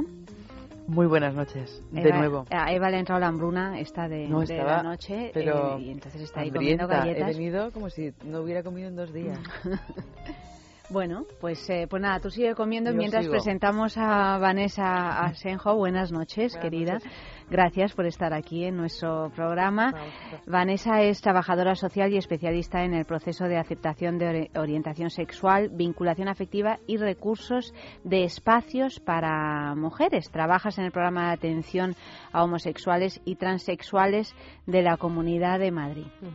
Y me decías que llevas ya ocho años dedicándote Mm. a esta labor. Casi, casi, sí. Parece increíble, me parece un mundo. Pero ya son ocho años y de trabajo con el colectivo LGTB en general y trabajando sobre todo los procesos de aceptación y, de aceptación familiar. Entonces, trabajamos a nivel individual, trabajamos con familias, trabajamos con pareja, pero además llevamos grupos. Y yo desde el inicio, junto con una compañera que es psicóloga, llevamos los procesos de aceptación en mujeres. Pero solo en mujeres, vosotras no trabajáis con hombres. Sí, yo trabajamos con hombres, pero sobre todo en, a nivel individual eh, y luego pues en algún grupo que tenemos, como hay uno de vinculación afectiva o como hay uno que tiene que ver con procesos en personas que han estado casadas en pareja heterosexual y tienen hijos, que es un proceso muy delicado y muy complicado, eh, sí hemos trabajado con hombres. O sea que también lo podemos trabajar igualmente. Pero bueno, por referencia de género, cuando trabajamos los procesos de aceptación, preferimos que sean los compañeros eh, hombres los que trabajen los procesos gays y bisexuales y nosotras trabajamos el proceso de, de mujeres lesbianas y bisexuales. Esto va muy rápido, muy lento, según me imagino los puntos de vista, pero me imagino que en ocho años ha cambiado mucho la situación. Desde que empezaste a trabajar hasta ahora. Se ha avanzado bastante, supongo. Se ha avanzado, a ver, sobre todo yo creo que también uno de los cambios que se fue un poquito anterior eh, tiene que ver a- en cambios legales, por un lado. O sea, tiene que ver con, con el matrimonio que, que, que ya lleva desde 2005, tiene que ver con, eh, pues por ejemplo, en personas transexuales con una ley de ratificación registral, con una unidad de género en, en Madrid, aparte de otras comunidades autónomas. Entonces, eh, tiene que ver con cómo se denuncia a nivel legal, con, bueno, yo creo que sí que hay una visión social de- sobre la discriminación de la homofobia y la transfobia. Hay un día para la homofobia y la transfobia. Y en el tema legal sí que se notan cambios. Eh, quizás en el caso de mujeres yo creo que ahora estamos viviendo un momento también en el que se abren muchos más espacios. Yo creo que está otra vez hay un movimiento social respecto a mujeres. Yo creo que muy relacionado con el movimiento feminista, que es, está Siempre, ¿no? Está absolutamente ligado. Es decir, la homofobia va, mm, parte o la LGTB-fobia, por incluir todo, del heterosexismo, del patriarcado. Entonces está muy ligado a movimientos feministas. Y yo creo que acompaña a todo esto y hay espacios para mujeres que están saliendo. Ahora, a la hora de la que sigue habiendo discriminación, pues lamentablemente sigue habiendo y mucha, que seguimos y estamos en Madrid. ¿Pero hablamos de lesbianas o hablamos del colectivo gay en general? Del colectivo LGTB en general. En general nos encontramos con situaciones de discriminación, de gente joven a la que se la echa de casa, todavía seguimos viendo, de mucho acoso en las escuelas eh, y de procesos de aceptación complicados. O sea que eso sí que, pues bueno, lamentablemente se sigue, lo seguimos viviendo, por eso estamos ahí, es decir, por eso tenemos que seguir aún trabajando. Yo creo que estamos en un proceso pero que va. Sin embargo, se supone que, que España, en cuanto a la, a la homosexualidad en general, luego ya nos centraremos en, eh, en el tema de las lesbianas, se supone que es uno, uno de los países más avanzados. No digo ya Pero legalmente, tal del vez. mundo, No legalmente. sé si a otros niveles, porque tú No, incidías legalmente, mucho en mira, que legalmente día- se había, había, Claro. había much- mucha apertura, pero legalmente a lo mejor hay El otro día salía un, un, un artículo eh, que, que de- decía que, que España es uno de los lugares donde vienen todos a casarse, ¿no? El, Sí, eh, el colectivo gay, pues tanto de hombres como Hmm. de mujeres, que, que ha habido una, una, una subida impresionante, ¿no? Sí, pero eso no deja de ser una cosa legal, ¿no? ¿Eh? Que- o sea, que eso no deja de ser una cosa legal. Yo creo que Bueno, pero es que yo creo que las leyes son muy importantes para ir normalizando Por las supuesto, cosas, ¿no? pero- Es el primer Mm. paso, por lo menos. Ya si que- no hay ni siquiera leyes ya paga o leyes ya en contra, pues no, todavía. claro que es el primer paso, pero mm, es el primer paso, Mm. no es que no es todo el camino, claro. No, no, no, por supuesto. Hombre, pero el sopo- yo digo, creo que en es un compara- quiero soporte- decir que en Italia no se pueden casar los homosexuales. Claro, o es un soporte fundamental el, el, tema es que muchas veces lo social va a veces por detrás de, de lo legal, ¿no? Va más lento, eh, como la sociedad va encajando. De hecho, cuando hubo, cuando salieron las leyes, precisamente hubo una agitación y subió el número de agresiones. Esto siempre pasa cuando algo, claro, se está dando a conocer, es decir, porque esto ha existido siempre, yo creo que lo sabemos, que la orientación del deseo y la identidad de género ha existido de toda la vida, pero, pero cuando algo eh, sale, cuando algo tiene derechos, cuando algo se visibiliza, es cuando se producen más agresiones directas y esto ha pasado en, en determinados momentos, ¿no? Pero lógicamente es muy importante tener ese soporte legal, eh, que efectivamente, como dices, es la base. Sí que además es Madrid es un referente a nivel también de turismo, de hecho ahora va a haber el Europride también, eh, y sí, como espacio donde compartir de ocio, de socialización, de, de referentes, sí que es interesante. Y sí que se ha tomado chueca, yo creo que ahora la, lavapiés es, eh, aunque no se hable tanto de ello, tiene, tiene bastante importancia en este sentido de, de, integración y de diversidad, que yo creo que es el camino que se está intentando tomar de diversidad. Pero es verdad que queda porque, claro, España es mucho más que Madrid. ¿Y qué claro. pasa con las zonas rurales, eh, donde todavía siguen Y con las ciudades que no son Madrid o Barcelona. Ciudades pequeñas, ciudades pequeñas. Es decir, por eso hay un movimiento migratorio muy alto. Nosotros tenemos un, un movimiento migratorio altísimo. De, de, el colectivo LGTB se concentra prácticamente en Madrid y Barcelona y acá es verdad que mucha parte de Latinoamérica, yo creo que la mayoría de mujeres transexuales de Latinoamérica están en Madrid y en Barcelona. Ah, sí. Y... Hombre, es que imagínate. No, no, no, no, claro. Un trans, una transexual o un transexual en El Salvador. No, o un gay sin ya sin, no, sin bueno, el gay pues a veces es más fácil de ocultar, ¿no? Ya puedes decidir vivir de puertas para adentro, pero hay cosas que son más evidentes. Uh -huh. Es una discriminación muy muy distinta. Generalmente la mujer transexual pues yo creo que es el colectivo social más vulnerable que hay por todo lo que lo que engloba, ¿no? Entonces sí que hubo mucho movimiento. También es verdad que ahora en América se está produciendo una revolución y yo creo que a nivel a nivel legal de hecho han crecido mucho los países en los que se está empezando a o sea, admitido ya el matrimonio, o sea, que hay países, España hace un momento era muy pionero, hace no mucho, y ahora hay países que se están igualando a nivel de derechos, a nivel legal. Y claro, luego está lo que es la visión social, y respecto a ciertos países de Europa, en ese sentido y en el aspecto más social, pues todavía nos queda, pero por lo que hablamos, porque va muy acompañado del, del machismo, ¿no? Entonces, y del heterosexismo. Y hay muchos, es, vamos, ahí, yo que sé, como es, por ejemplo, Inglaterra, donde hablar de diversidad sexual, que yo creo que es un término que, que, que estamos ya usando y estamos afianzando, que es de lo que yo creo una de las realidades de las que hay que hablar, en Inglaterra se va hablando muchísimo, o todo lo que tiene que ver con la teoría queer, que también se habla muchísimo, pues, eh, ¿Qué es la teoría queer? Cuéntanos. Pues que eso es complicado. Yo creo que eso haría falta... En los cinco siguientes programas, bueno, cuéntanos pero... acerca de la teoría queer. Es que la, bueno, Vanessa nos dice la teoría, teoría queer, y, y pero que nos están escuchando nos, nos... Claro, pero digamos que por, por, por, por dar unas pinceladas, sí, porque una hay gente especialista en teoría queer y que puede hablar y que es un mundo por descubrir, y sí. a nivel universitario también, pero tiene que ver con, pues eso, con toda la diversidad sexual, lo queer es lo raro, eh, y todo lo que se sale un poco del estereotipo también que ha habido gay y lésbico, es decir, que se ha ceñido un estereotipo a cómo los gays y lesbianas debían de ser y debían de presentarse eh, ante la sociedad mayoritaria, por un lado, por ejemplo, ¿no? Eh, los 80 se presentaba a un chico rubio, alto, guapo, rico, como chico gay y de alguna manera es admitirnos, ¿no? Admitirnos en, en la sociedad general, porque, bueno, nuestra orientación es distinta, pero ya está. Yo creo que todo lo queer va más por la línea de la diversidad existe y la diversidad es real y hay bolleras negras y hay gente de clase alta, de clase baja eh, que cumple o no ciertos estereotipos y que se cuestiona mucho los roles de género, cuestiona mucho los roles estrictos eh, y, en, y encasillados de lo masculino y lo femenino. Entonces todo lo transgender, que también se usa mucho, lo, lo, transgénero, hay mucha gente que se, que, se, que se denomina transgender. Hablamos aquí, no sé si te acuerdas, antes hace como un par de años, yo creo, con Beatriz Preciado y su ah, manifiesto sí. contrasexual, claro. que es una de las voces más conocidas, al menos, de, de la teoría queer. ¿no? Mm. Hemos salido a la calle y hemos preguntado lo siguiente, lo vamos a escuchar ahora. ¿Crees que el lesbianismo está mejor aceptado por la sociedad que la homosexualidad femenina o más bien eh, masculina, perdón, o más bien lo contrario?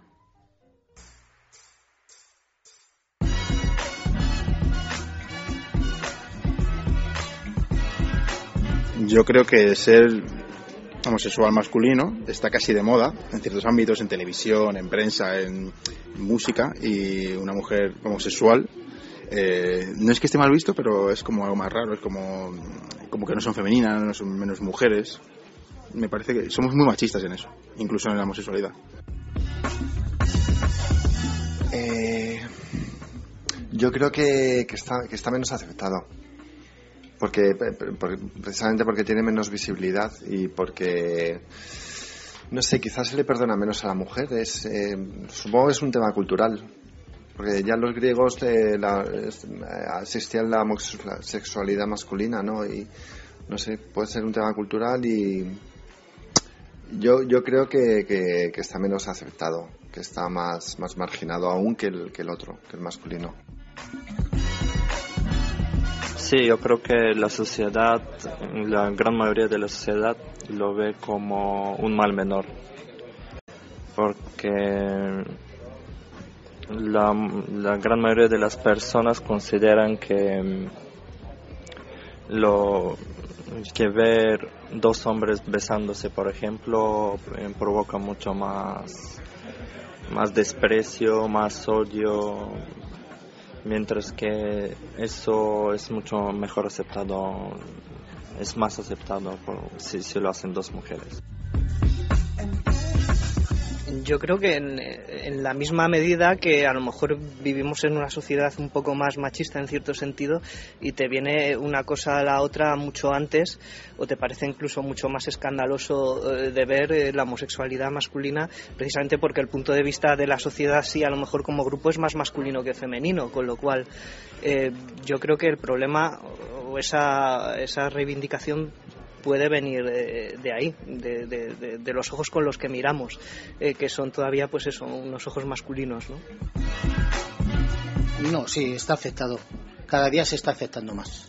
Pues no sé, como todo, es que lo vayamos conociendo y que vayamos conociendo a las personas que tenemos en nuestro entorno, que antes se escondían, ahora no se esconden y vamos, es un, una cosa que, bueno, que lo tienes que aceptar, porque es la sociedad.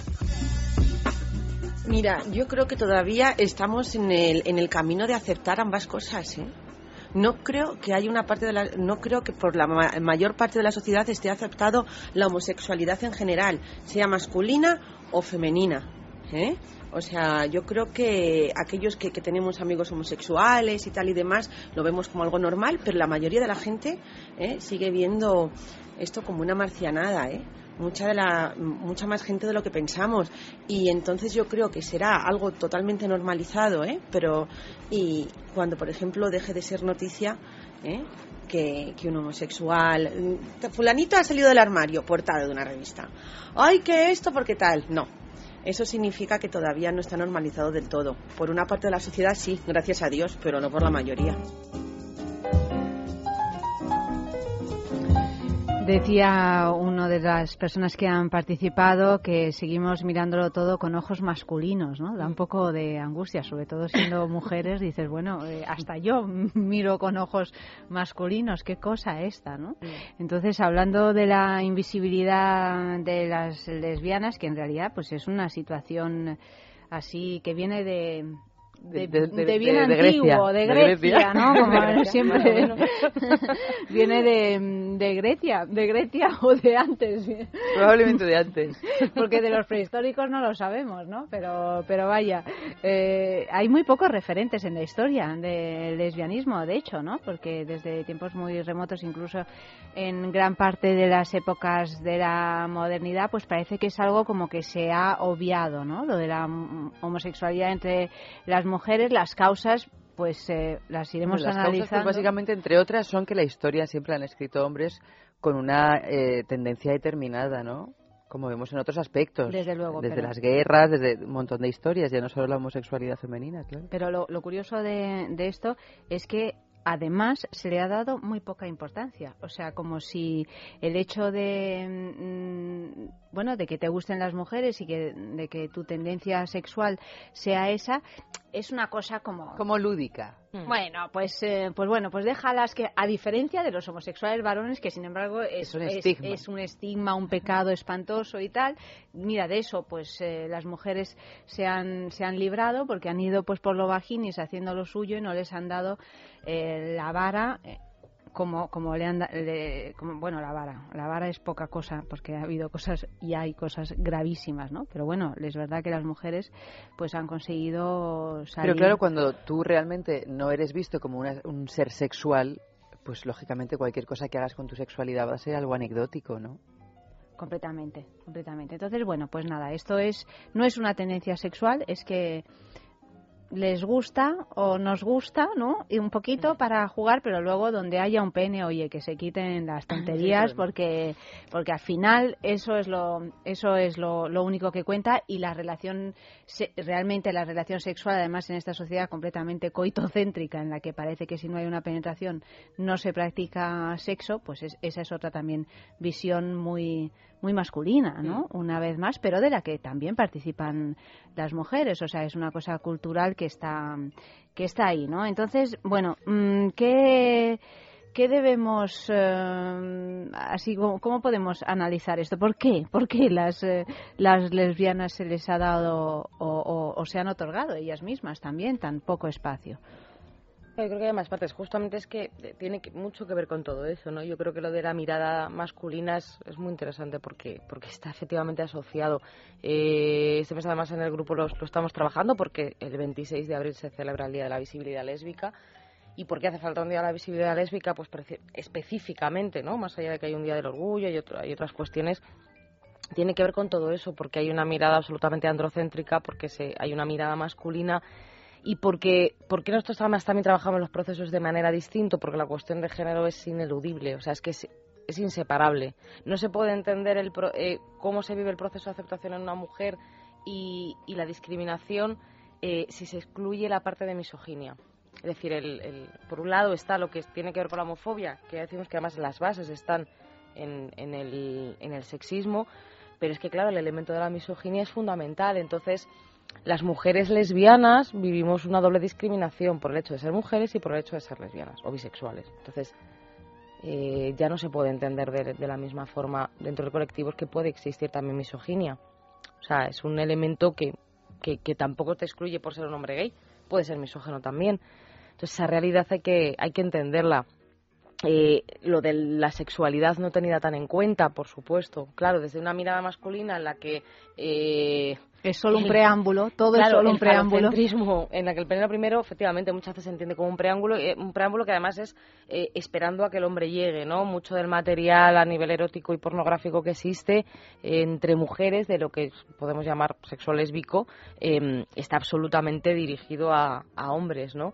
Y yo hago además aquí, bueno, siempre suelo hacer una broma cuando, cuando hablo de este tema, vamos, una broma, es que para mí es absolutamente real, que es que solo hay que ver las uñas que llevan, o sea... Sí es bastante absurdo pensar kilométricas que son como falos más o menos en sí mismas que dices madre mía pero bueno pero está claro que esas em, grabaciones pornográficas de, de, mujeres lesbianas están hechas para uso y, disfrute de un público masculino, no femenino. Claro, por eso, que es, que es, que es muy obvio ¿no? A, quién está dirigido todo. La mayoría del, del material existente es un material para, para, o sea, para que lo consuman hombres. Entonces, es un, eh, si desde ahí se entiende el sexo lésbico como un entretenimiento para los hombres y como un preámbulo para cuando de verdad llega e, el tío, pues claro, es un sexo que no es tenido tan en cuenta, que no se respeta de la misma forma. Y ahí está el alma de doble filo, es decir, por un lado, yo creo que las mujeres hemos podido vivir esa supuesta ventaja.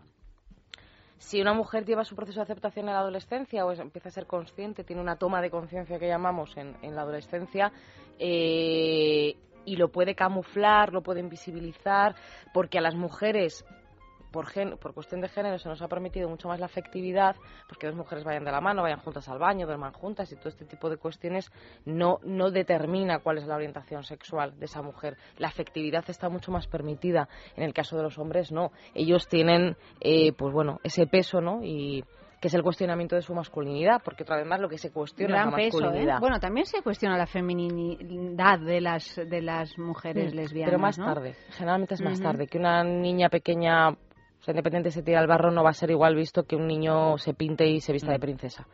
La visión no es la misma, porque jerárquicamente no lo es. Entonces, eso se produce más tarde, es decir, luego las mujeres tenemos pues toda esta carga y estos mensajes que nos mandan tan maravillosos de todo lo estupendo que tenemos que estar dentro, fuera, al este y al oeste. y, la carga que se nos da. Pero en la infancia y adolescencia es verdad que la carga... es más fácil de disimular, claro. Claro, y que las agresiones más directas y más fuertes y más duras, ¿no? lo que serían las agresiones físicas dentro del acoso escolar, las suelen vivir más los chicos eh, y ejercido por chicos, ¿no? Entonces, es verdad que ahí, porque ahí está ese cuestionamiento de, de la masculinidad y eso evidentemente es un peso durísimo que tienen que sufrir, mientras las mujeres pueden invisibilizarse mucho más. Generalmente además se, se habla de que a nivel porcentual más, más o menos eh, la toma de conciencia es un poco de conciencia es un poquito más tardía en mujeres pero también tiene que ver con lo mismo cómo se estipula o cómo se establece la libertad sexual en hombres y en mujeres, es decir, cómo nos han educado en nuestra libertad sexual, cómo los niños, chicos pueden hablar de la masturbación y cómo podemos hacerlo nosotras. También es muy diferente, con lo cual la sexualidad es algo que a la hora de detectar, de despertar, lo pueden vivir y explorar de una manera muy diferente. Entonces ahí el peso, es verdad que lo llevan, y bueno, el acoso, lógicamente el bullying homofóbico y transfóbico es durísimo, eh, de llevar, luego tiene un peso y luego tiene, muchas veces requiere un apoyo psicológico, que es una de las cosas que trabajamos. Pero esa invisibilidad en mujeres es un arma de doble filo que hace que luego las consecuencias posteriores pues las pagas pero más tarde. Claro. Y con vistas a, la aceptación, eh, ¿varían los procesos de una mujer o de una adolescente o de una niña, no sé, cuando se dé esa toma de conciencia? Eh, ¿Es más difícil en un caso o en otro o son similares? Pues siempre hablamos de una manera genérica porque no, hay casos de todo tipo, pero sí se produce eso, tomas de conciencia más tardías por la libertad sexual que hay, que no es la misma. Eh, y sí que los procesos, además, mm, muchas veces una mujer primero entra en una relación de pareja y luego hace una toma de conciencia se cuestiona cuál es su orientación o, su identidad. Eh, generalmente un chico con esa libertad lo primero que explora es su sexualidad y su deseo y luego entra en relaciones. Entonces es muy fácil, es muy común tener mujeres que después de tener una relación de pareja o estando en una relación de pareja es cuando eh, cuestionen su sexualidad. ¿Te refieres a una relación de pareja heterosexual? Homosexual, es decir, una ah, mujer que entre en una relación de pareja con otra mujer sin tener una toma de conciencia de que, de que su identidad puede ser mm, lésbica o bisexual. Simplemente tiene una relación con una mujer y no se cuestiona cuál es su orientación sexual hasta tiempo más tarde. Entonces ahí hay unos procesos mm, curiosamente muy, muy distintos, ¿no?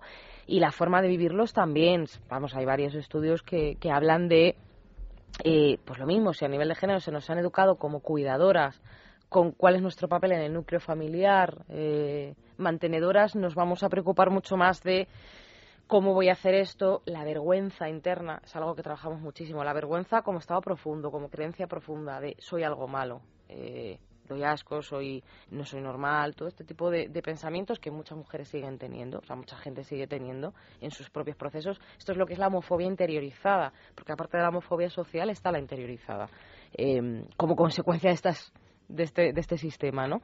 Entonces, em, la preocupación sobre el soy egoísta, si me preocupo por mí soy egoísta, esto es algo que nos han eh, que nos han metido a las mujeres muchísimo más, ¿no? Eh, en vez de hablar de autocuidado, en vez de hablar de, eh, bueno, pues me cuido, mi autoconcepto, mi autoestima, depende mucho de, de, mi familia, de mi entorno, de primero está lo de los demás y las demás, en eso también nos han educado. Entonces, claro, los procesos, claro que son distintos, porque esa preocupación está, el no hacer daño, el no descuidar al resto, y ah, me descuido yo, descuido cuál es mi deseo y mi sexualidad, por, por el resto de gente. Y si tomo conciencia y decido eh, vivir mi sexualidad, probablemente me encierre en una relación de pareja, me por, por ahí vienen muchas veces las, las fusiones ¿no? en relaciones de, mujeres, eh, me separo de mi núcleo familiar con todo lo que significa y claro, depende de la red social que tenga, los espacios y los recursos que haya para mujeres lesbianas que también están muy desequilibrados respecto a los recursos para hombres,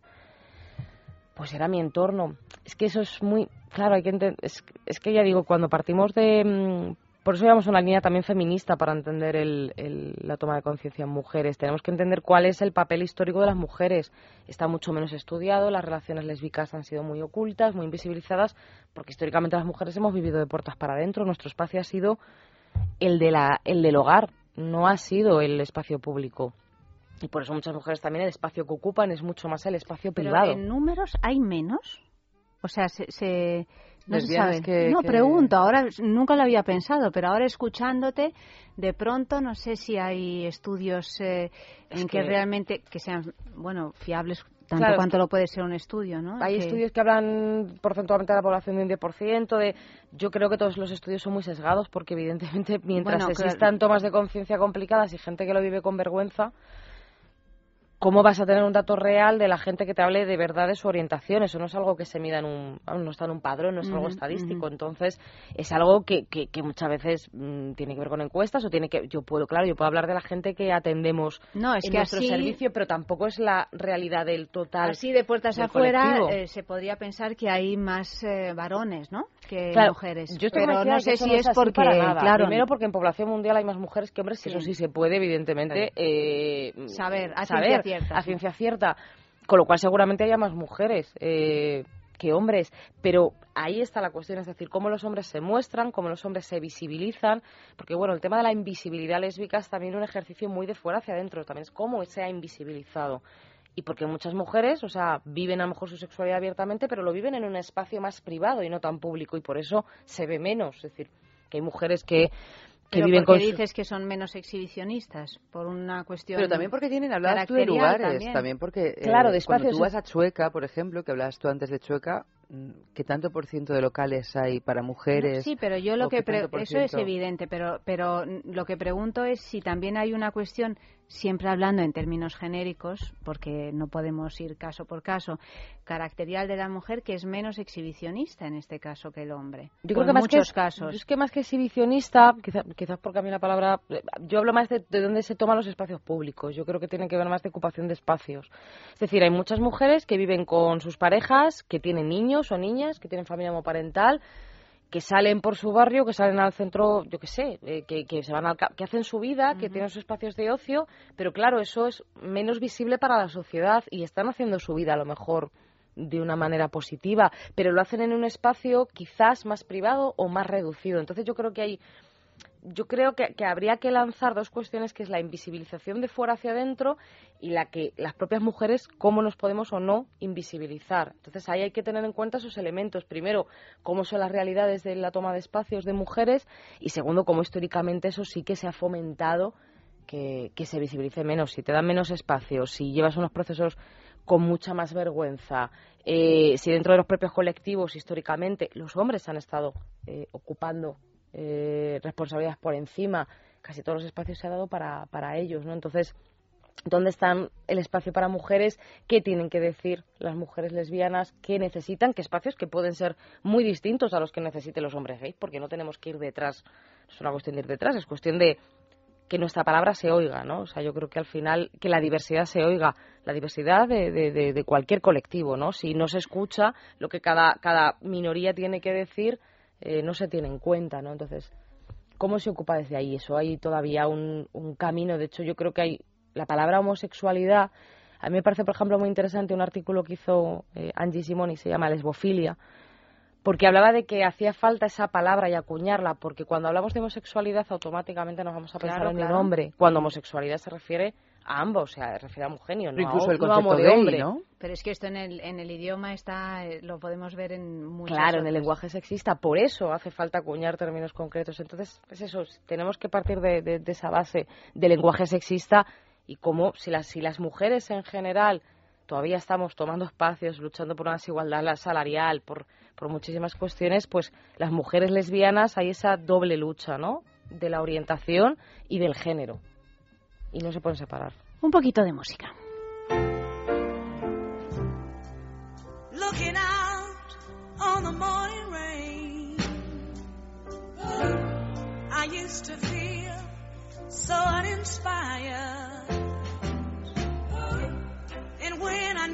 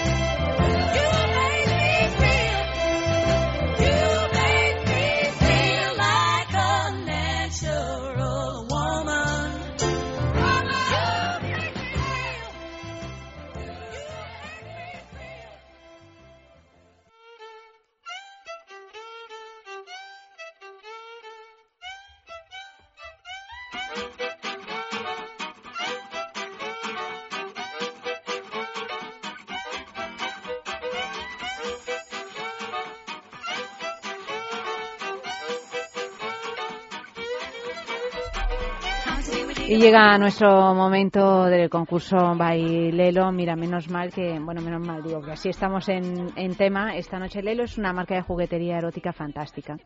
Vanessa, que tenemos aquí un, un concurso para llevarnos algún regalito de Lelo. Y tiene de todo, porque si os metéis en su página web, www.lelo.com, veréis que hay juguetes para chicos, para chicas. Como a veces los chicos, mira, en este caso, pues tienen menos juguetería erótica, pues los chicos heterosexuales, me, me refiero, pues no. O sea, vamos a desterrar también este mito porque tenemos de todo. Lo que pasa es que esta semana, el premio que anunciamos esta sem- semana en realidad no es estrictamente genital, es más, no es un juguete genital porque se trata del Smart One grande, que es un ultrapotente masajeador para el cuerpo sin cables con una tecnología especial que se llama Sense Touch, es decir, que ya no tienes que ir a un sitio para que te hagan un masaje en la espalda porque estás hecho polvo. No, o sea, te lo tienes en casa y según la presión que ejerzas en este eh, aparato, pues eh, va a, a vibrar con mayor o menor intensidad para relajar las zonas que están así un poco tensas.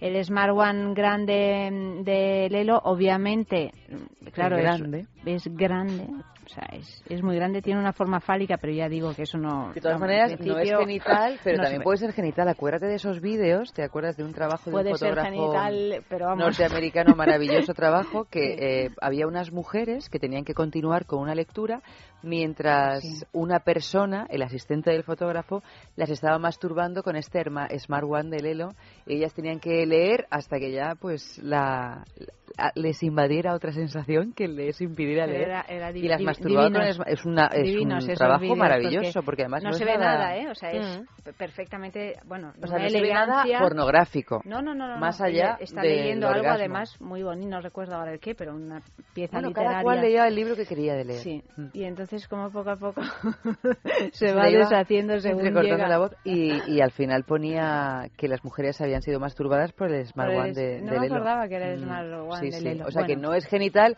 pero si uno quiere que sea genital Evidentemente, claro, eso como todo, ¿no? Bueno, Como todo. Bueno, pues el caso es que este es el- no, como todo. Claro, este es el premio de esta semana, el Smart One grande de Lelo y una vela de masaje con unos olores que tiene la marca de Lelo extraordinarios. ¿Cómo podemos conseguirlas? Yéndonos a una boutique erótica, la juguetería, por ejemplo, metiéndonos en la página web de Lelo, www.lelo.com y ahí eligiendo lo que queramos, o si no, pues participando en nuestro concurso que os pedimos que enviéis una fotografía de algún lugar donde hayáis tenido un encuentro un encuentro.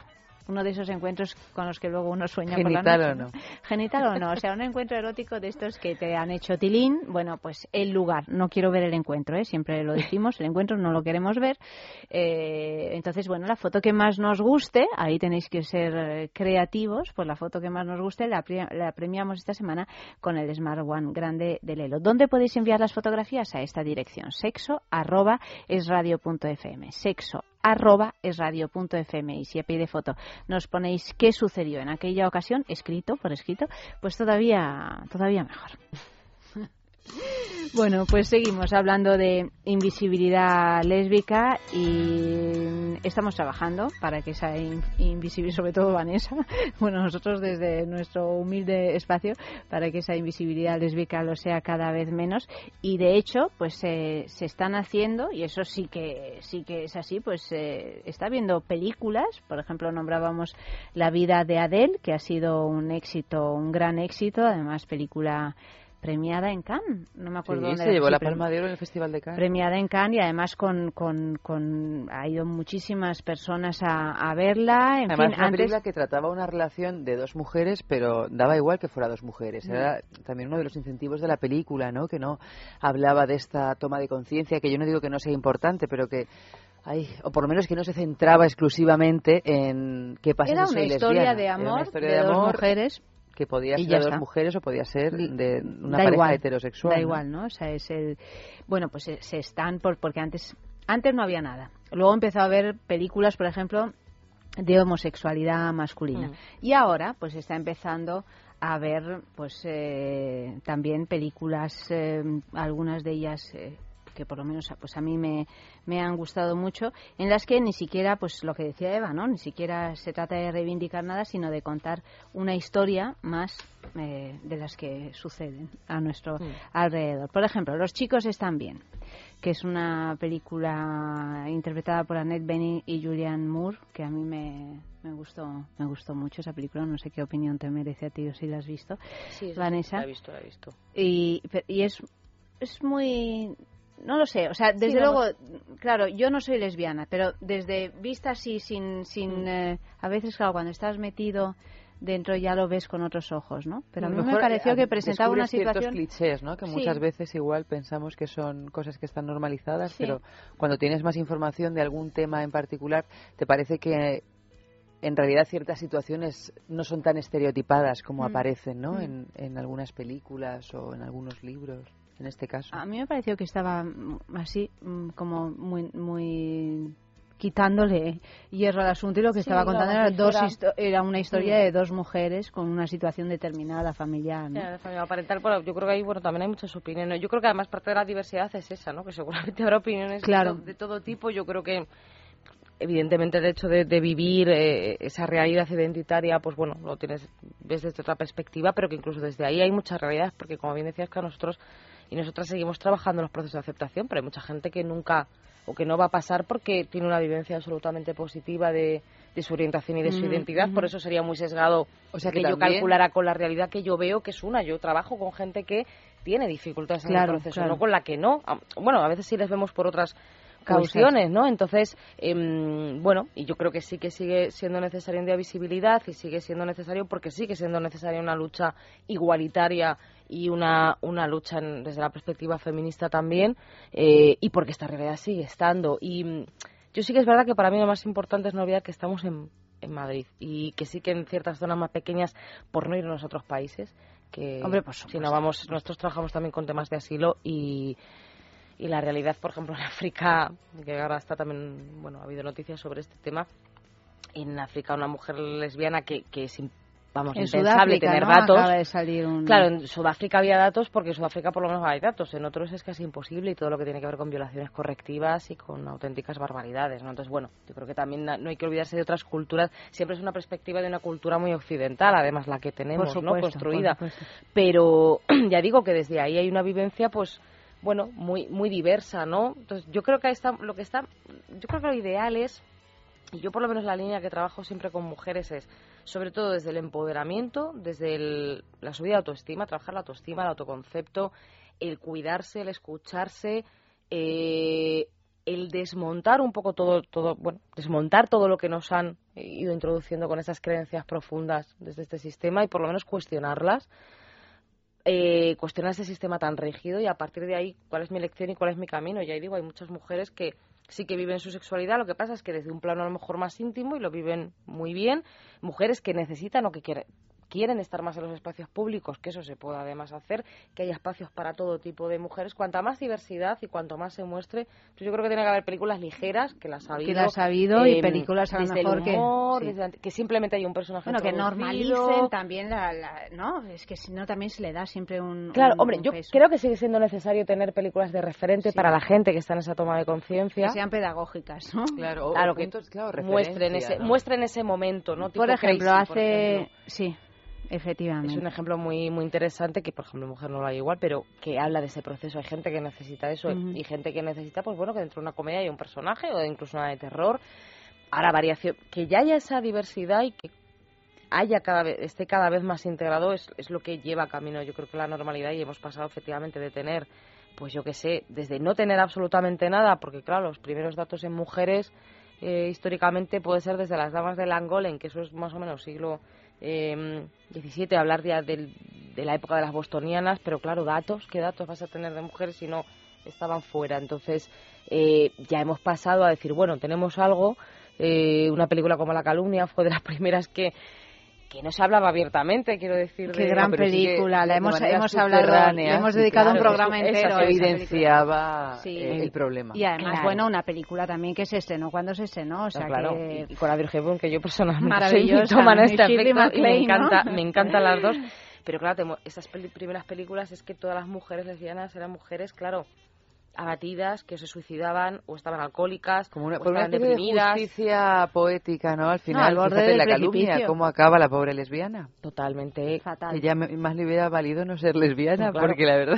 En esta labor de visibilizar eh, el lesbianismo, por ejemplo, hace, no sé, un mes o dos salió Ellen Page. Ellen Page, la actriz protagonista Mm, de Juno. de Juno, sí, y película. pues dando un, un discurso que yo creo que eso sí fue un espaldarazo, Eso porque esto tiene Bueno, y una... además es que fue un discurso de unos ocho minutos donde yo creo que condensó todo, eh, que ya hubiera querido bien, sí. cualquier tipo de comunicador expresar tantas ideas de una manera tan directa, independientemente de que luego ella dijera a mí me pasa esto y por eso os apoyo. Pero antes de eso yo creo que iba a muchos meollos de cuestiones, ¿no? Que hoy por Mm. hoy se ponen de manifiesto. Sí, además son estos, eh, bueno, que de pronto uno lo hace pues porque decide hacerlo, porque no tienes por qué tampoco. Yo entiendo que uno tiene por qué contar qué te gusta, qué no te gusta desde el punto Mm. de vista sexual, no deja de ser algo Pero ella también íntimo. lo explica el por qué pero, lo cuenta, Claro, muy pero por eso digo que Y es, antes de- es un de decir- apoyo enorme, ¿no? Mm, No, por supuesto, Porque me tiene imagino un que lo habrá sido, claro. mundial. Mm, sí, sí, sí, lo tenido, yo creo que ha tenido mucha repercusión, Vamos cosa que en España no ha pasado, además de mujeres. esas- Por eso. Pero además que antes de, de decir ella que era gay, eh, en un momento empezaba a hablar del machismo que había en una industria a la que ella se dedica, ¿no? Todo el tema, cómo iba ligando el hecho de que yo mm, no solo tengo problemas por ser lesbiana, sino tengo problemas porque soy mujer. Claro. Porque la gente me está criticando cómo me he visto, si voy guapa, si no voy guapa al gimnasio. O sea que también es un poco lo que decías tú, Vanessa, antes, ¿no? Como ese, esa lucha de las lesbianas va inevitablemente eh, ligada a una lucha feminista. En- se puede entender como se quiera, ¿no? Pero es que es Sí, vamos a escucharlo. And I am here today because I am gay. And because.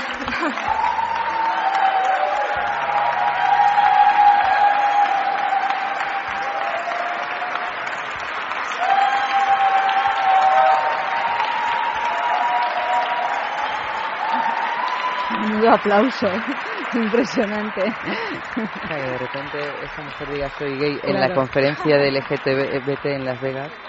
Además, una mujer deseadísima, ¿no? Dentro del, del Una, mundo- una actriz de Hollywood. ¿no? Una actriz de Hollywood. Pues esto es un extracto de, de ese discurso que empieza diciendo estoy aquí porque soy gay. Y porque puedo marcar la diferencia, ayudar a otros a tener una vida más fácil y esperanzadora.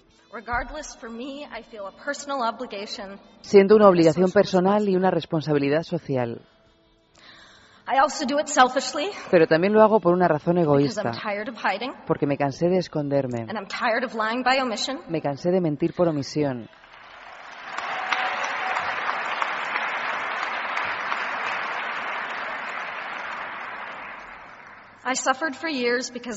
Sufrí durante años porque me daba miedo salir My del armario. suffered.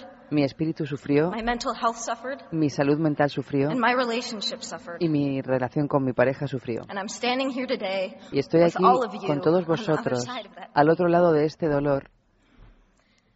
And I am young, Y soy joven, sí, but what I have learned is that love, pero he aprendido que el amor, su belleza, su alegría y también su dolor es el regalo más grande que se pueda dar y recibir como ser humano. Gran momento. Le temblaba la voz a esta actriz que a mí me Hombre, parece estaba, extraordinaria. estaba muy nerviosa. Sí. Sí, sí, Sí, sí, sí, sí. estaba muy nerviosa, pero porque estaba diciéndole al mundo... Es que... Y además me gustó mucho esto de estoy cansada de mentir por omisión. Porque ya no es solo que tú, bueno, pues no tengas que contarle a nadie porque a nadie le interesa, sino que eh, mientes por omisión. O sea, ya es como te, te acostumbras a hablar en género neutro, sobre todo cuando tienes tantísima gente pendiente de ti, ¿no? Y estás siempre ya como alerta, hay una parte de ti inconsciente que ya se sitúa en un, en un lugar donde estás constantemente construyendo una especie de neutralidad. Mm, Esa es la gestión del secreto que se llama y que muchas veces lleva casi a una vida disociada, ¿no? Y claro, ¿cómo va a tener, cómo tienes no va a tipo tener vidas impacto? también, claro. Allí en un, claro, hay determinados espacios en los que hay gente que puede estar sometida a un estrés, cómo tiene que ocultar, es que te lleva casi a una disociación, hay gente que lleva vidas absolutamente disociadas, ¿cómo no va a tener eso un impacto luego y unas consecuencias emocionales y psicológicas, ¿no? Yo, claro, yo es que respecto a, yo quizás en eso soy más tajante, ¿no? Yo me, a mí el tema de, de lo de visibilizar o no, o sea, decir, lo de reve- los procesos de revelación primero que hay que entender lo que significa un proceso de revelación, que evidentemente una persona heterosexual no, no tiene que hacer, eh, pero yo creo que ahí hay un discurso un poco que en el fondo, yo de- o mi opinión es que detecto cierto engaño en, en, en lo que nos han dicho de no hace falta que lo publiques, no lleves un, no lo escri- no, no tienes que soltar los cuatro vientos, o no tengo que ir con, con un letrero, o no tengo que, ¿no? que decírselo a todo Hombre, el no, mundo. no debería de ser, pero frente a una situación así es lo único que se puede hacer. Claro, Es que- entonces eso también queda muy grabado y hay gente que es, claro, si yo hablo de mi orientación sexual es que estoy hablando de mi vida privada, que a nadie le importa, no tengo que publicarlo, cuando eso es absolutamente falso. Es decir, una cosa es tu vida privada con tus relaciones personales y tu sexualidad privada y otra cosa es tu orientación sexual, porque la heterosexualidad,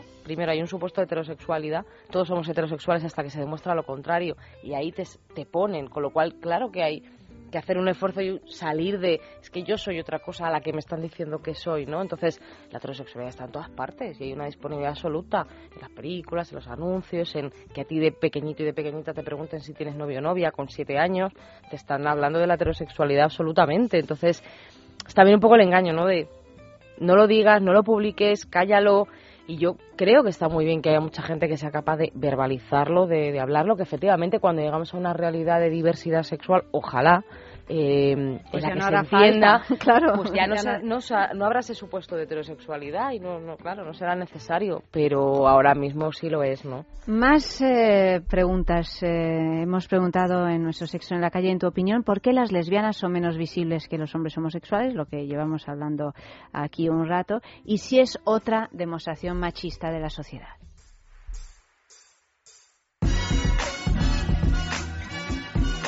Yo creo que es porque somos muy machistas en todos los ámbitos y creo que el mundo homosexual es muy machista. Y las lesbianas están, si, si, si para una vuelta por Chueca y los bares homosexuales de hombres son mucho más evidentes, los de mujeres son muchísimo menos y están como mucho más restringidos, más cerrados. Yo creo que, que, que seguimos siendo muy machistas en esto también. Sí, yo creo que sí. Yo creo que es. eh, yo creo que es eh, debido a, la, que al machismo que, hay, que existe en la sociedad. Que entonces al hombre como que se le perdona y más entre comillas, ¿no? Porque también cuesta. Y hay muchas sociedades que todavía la la homosexualidad está eh, penada con muerte, ¿no? En África en otros países. Eh, pero aún así creo en un país como España es está bueno está más aceptada yo creo la homosexualidad, mascul- ma- homosexualidad masculina aunque también por otra parte es que pasa más desapercibida yo creo la homosexualidad femenina porque a mí no me no, sorprende tanto ver a dos mujeres besándose en la calle por ejemplo hombre la boca sí pero dándose un abrazo un beso no sorprende tanto como ver a dos hombres no que eso sí llama más la atención no pero bueno, en cualquier caso yo creo que sí, que es cierto. Pienso que, que, pues, que esté peor vista, sí. No, yo creo que no se trata tanto de menos, de más o menos exhibicionismo, sino que de esa percepción que tiene la gente que odia a los homosexuales, que no los acepta. Siempre a esas, esas personas que, a mi juicio son ah, homófobos, esas personas siempre prestan más atención a, a una pareja de hombres que a una pareja de mujeres. Y, esto es- y por eso siempre tien- tienden a fijarse más en, en estas parejas de hombres. Esa es la razón. No creo que sea tanto una cuestión de discreción, aunque a lo mejor sí, eh, porque igual por la forma de, de ser, eh, precisamente también por, por cómo te va a ver el resto de la sociedad, pues a lo mejor hay cosas que están más aceptadas y que otras incluso dentro de la propia homosexualidad, o sea que eso estoy seguro de ello también.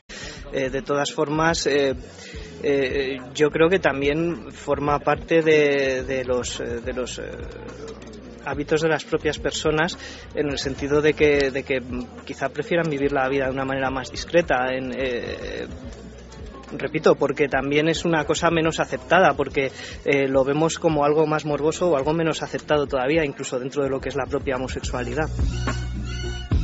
No sé, no es que lo oculten, sino que son más... mm, Es una cosa más íntima, como, como todo, pero vamos, las mujeres lo llevan con, con mejor, no sé cómo explicártelo, como que, aunque lo sean, pero no lo exteriorizan tanto como los hombres.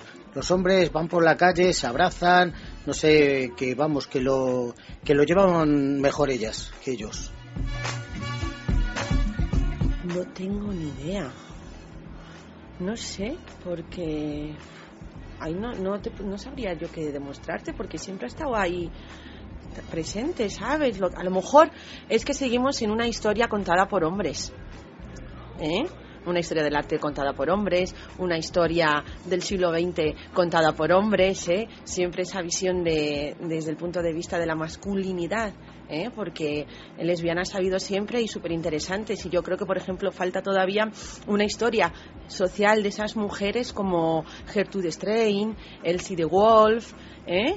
y todas estas mujeres de los primeros años de- del siglo XX, en esa, del 1900 a los 30, en, en- esa, sobre todo en París, ¿eh? que fue esa ebullición artística, vanguardista y, y tan maravillosa.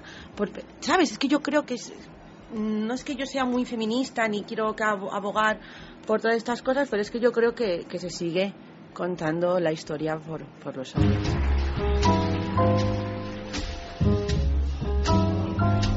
Y nos hemos quedado ya casi, casi sin tiempo. Vanessa, si, si hay alguna mujer que nos está escuchando, que está ahora mismo pues eh, con este problema, ¿no? De visibilizarse frente a ella misma y a los, y a los demás, ¿tú qué le recomendarías?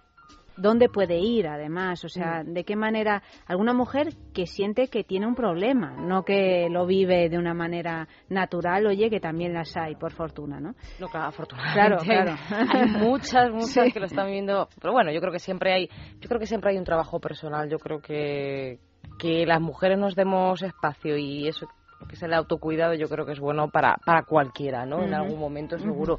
Y yo además les recomendaría que buscaran los espacios de socialización que se van moviendo, las actividades que se están haciendo por y para mujeres, que las hay.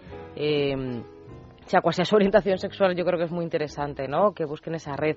Y si tienen alguna dificultad respecto a su propio proceso, que es lo más importante, porque si una no está a gusto consigo misma se boicotea a una misma y se lanza mensajes negativos, es imposible, ¿no? Eh, trabajar todo lo demás. Entonces eso es lo fundamental y pues nosotros y nosotras desde, desde el programa de, de atención a homosexuales y transexuales la Comunidad en de la Comunidad de Madrid. Madrid, eh, estamos ahí además en el centro, que es un espacio creo que muy anónimo en la calle Alcalá, eh, 22, un anónimo, eh, bueno, eh, un espacio por supuesto de confidencialidad, de cuidado, de, desde los referentes y intentando trabajar sobre el impacto de la homofobia y la transfobia, que es nuestro trabajo, ¿no?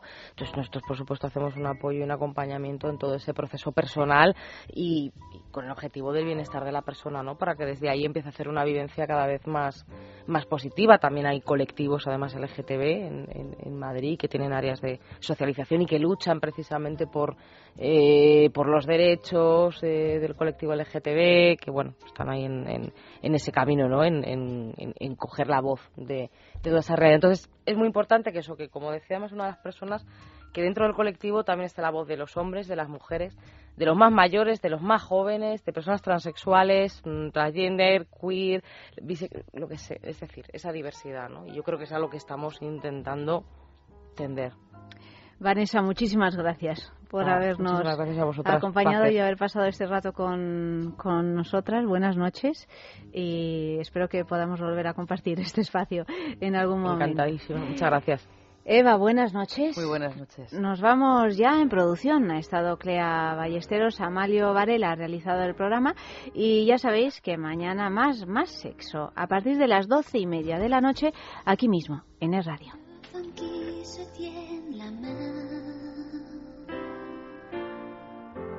Ça n'a rien qui peut gêner l'amour,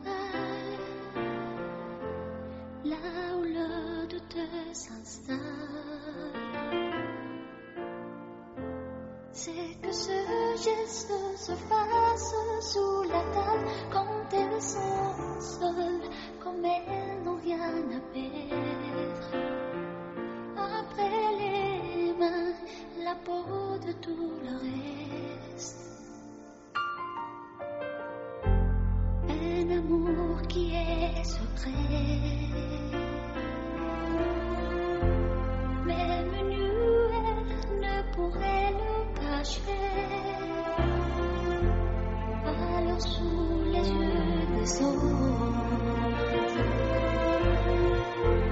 dans la rue, elle le déguise en amitié.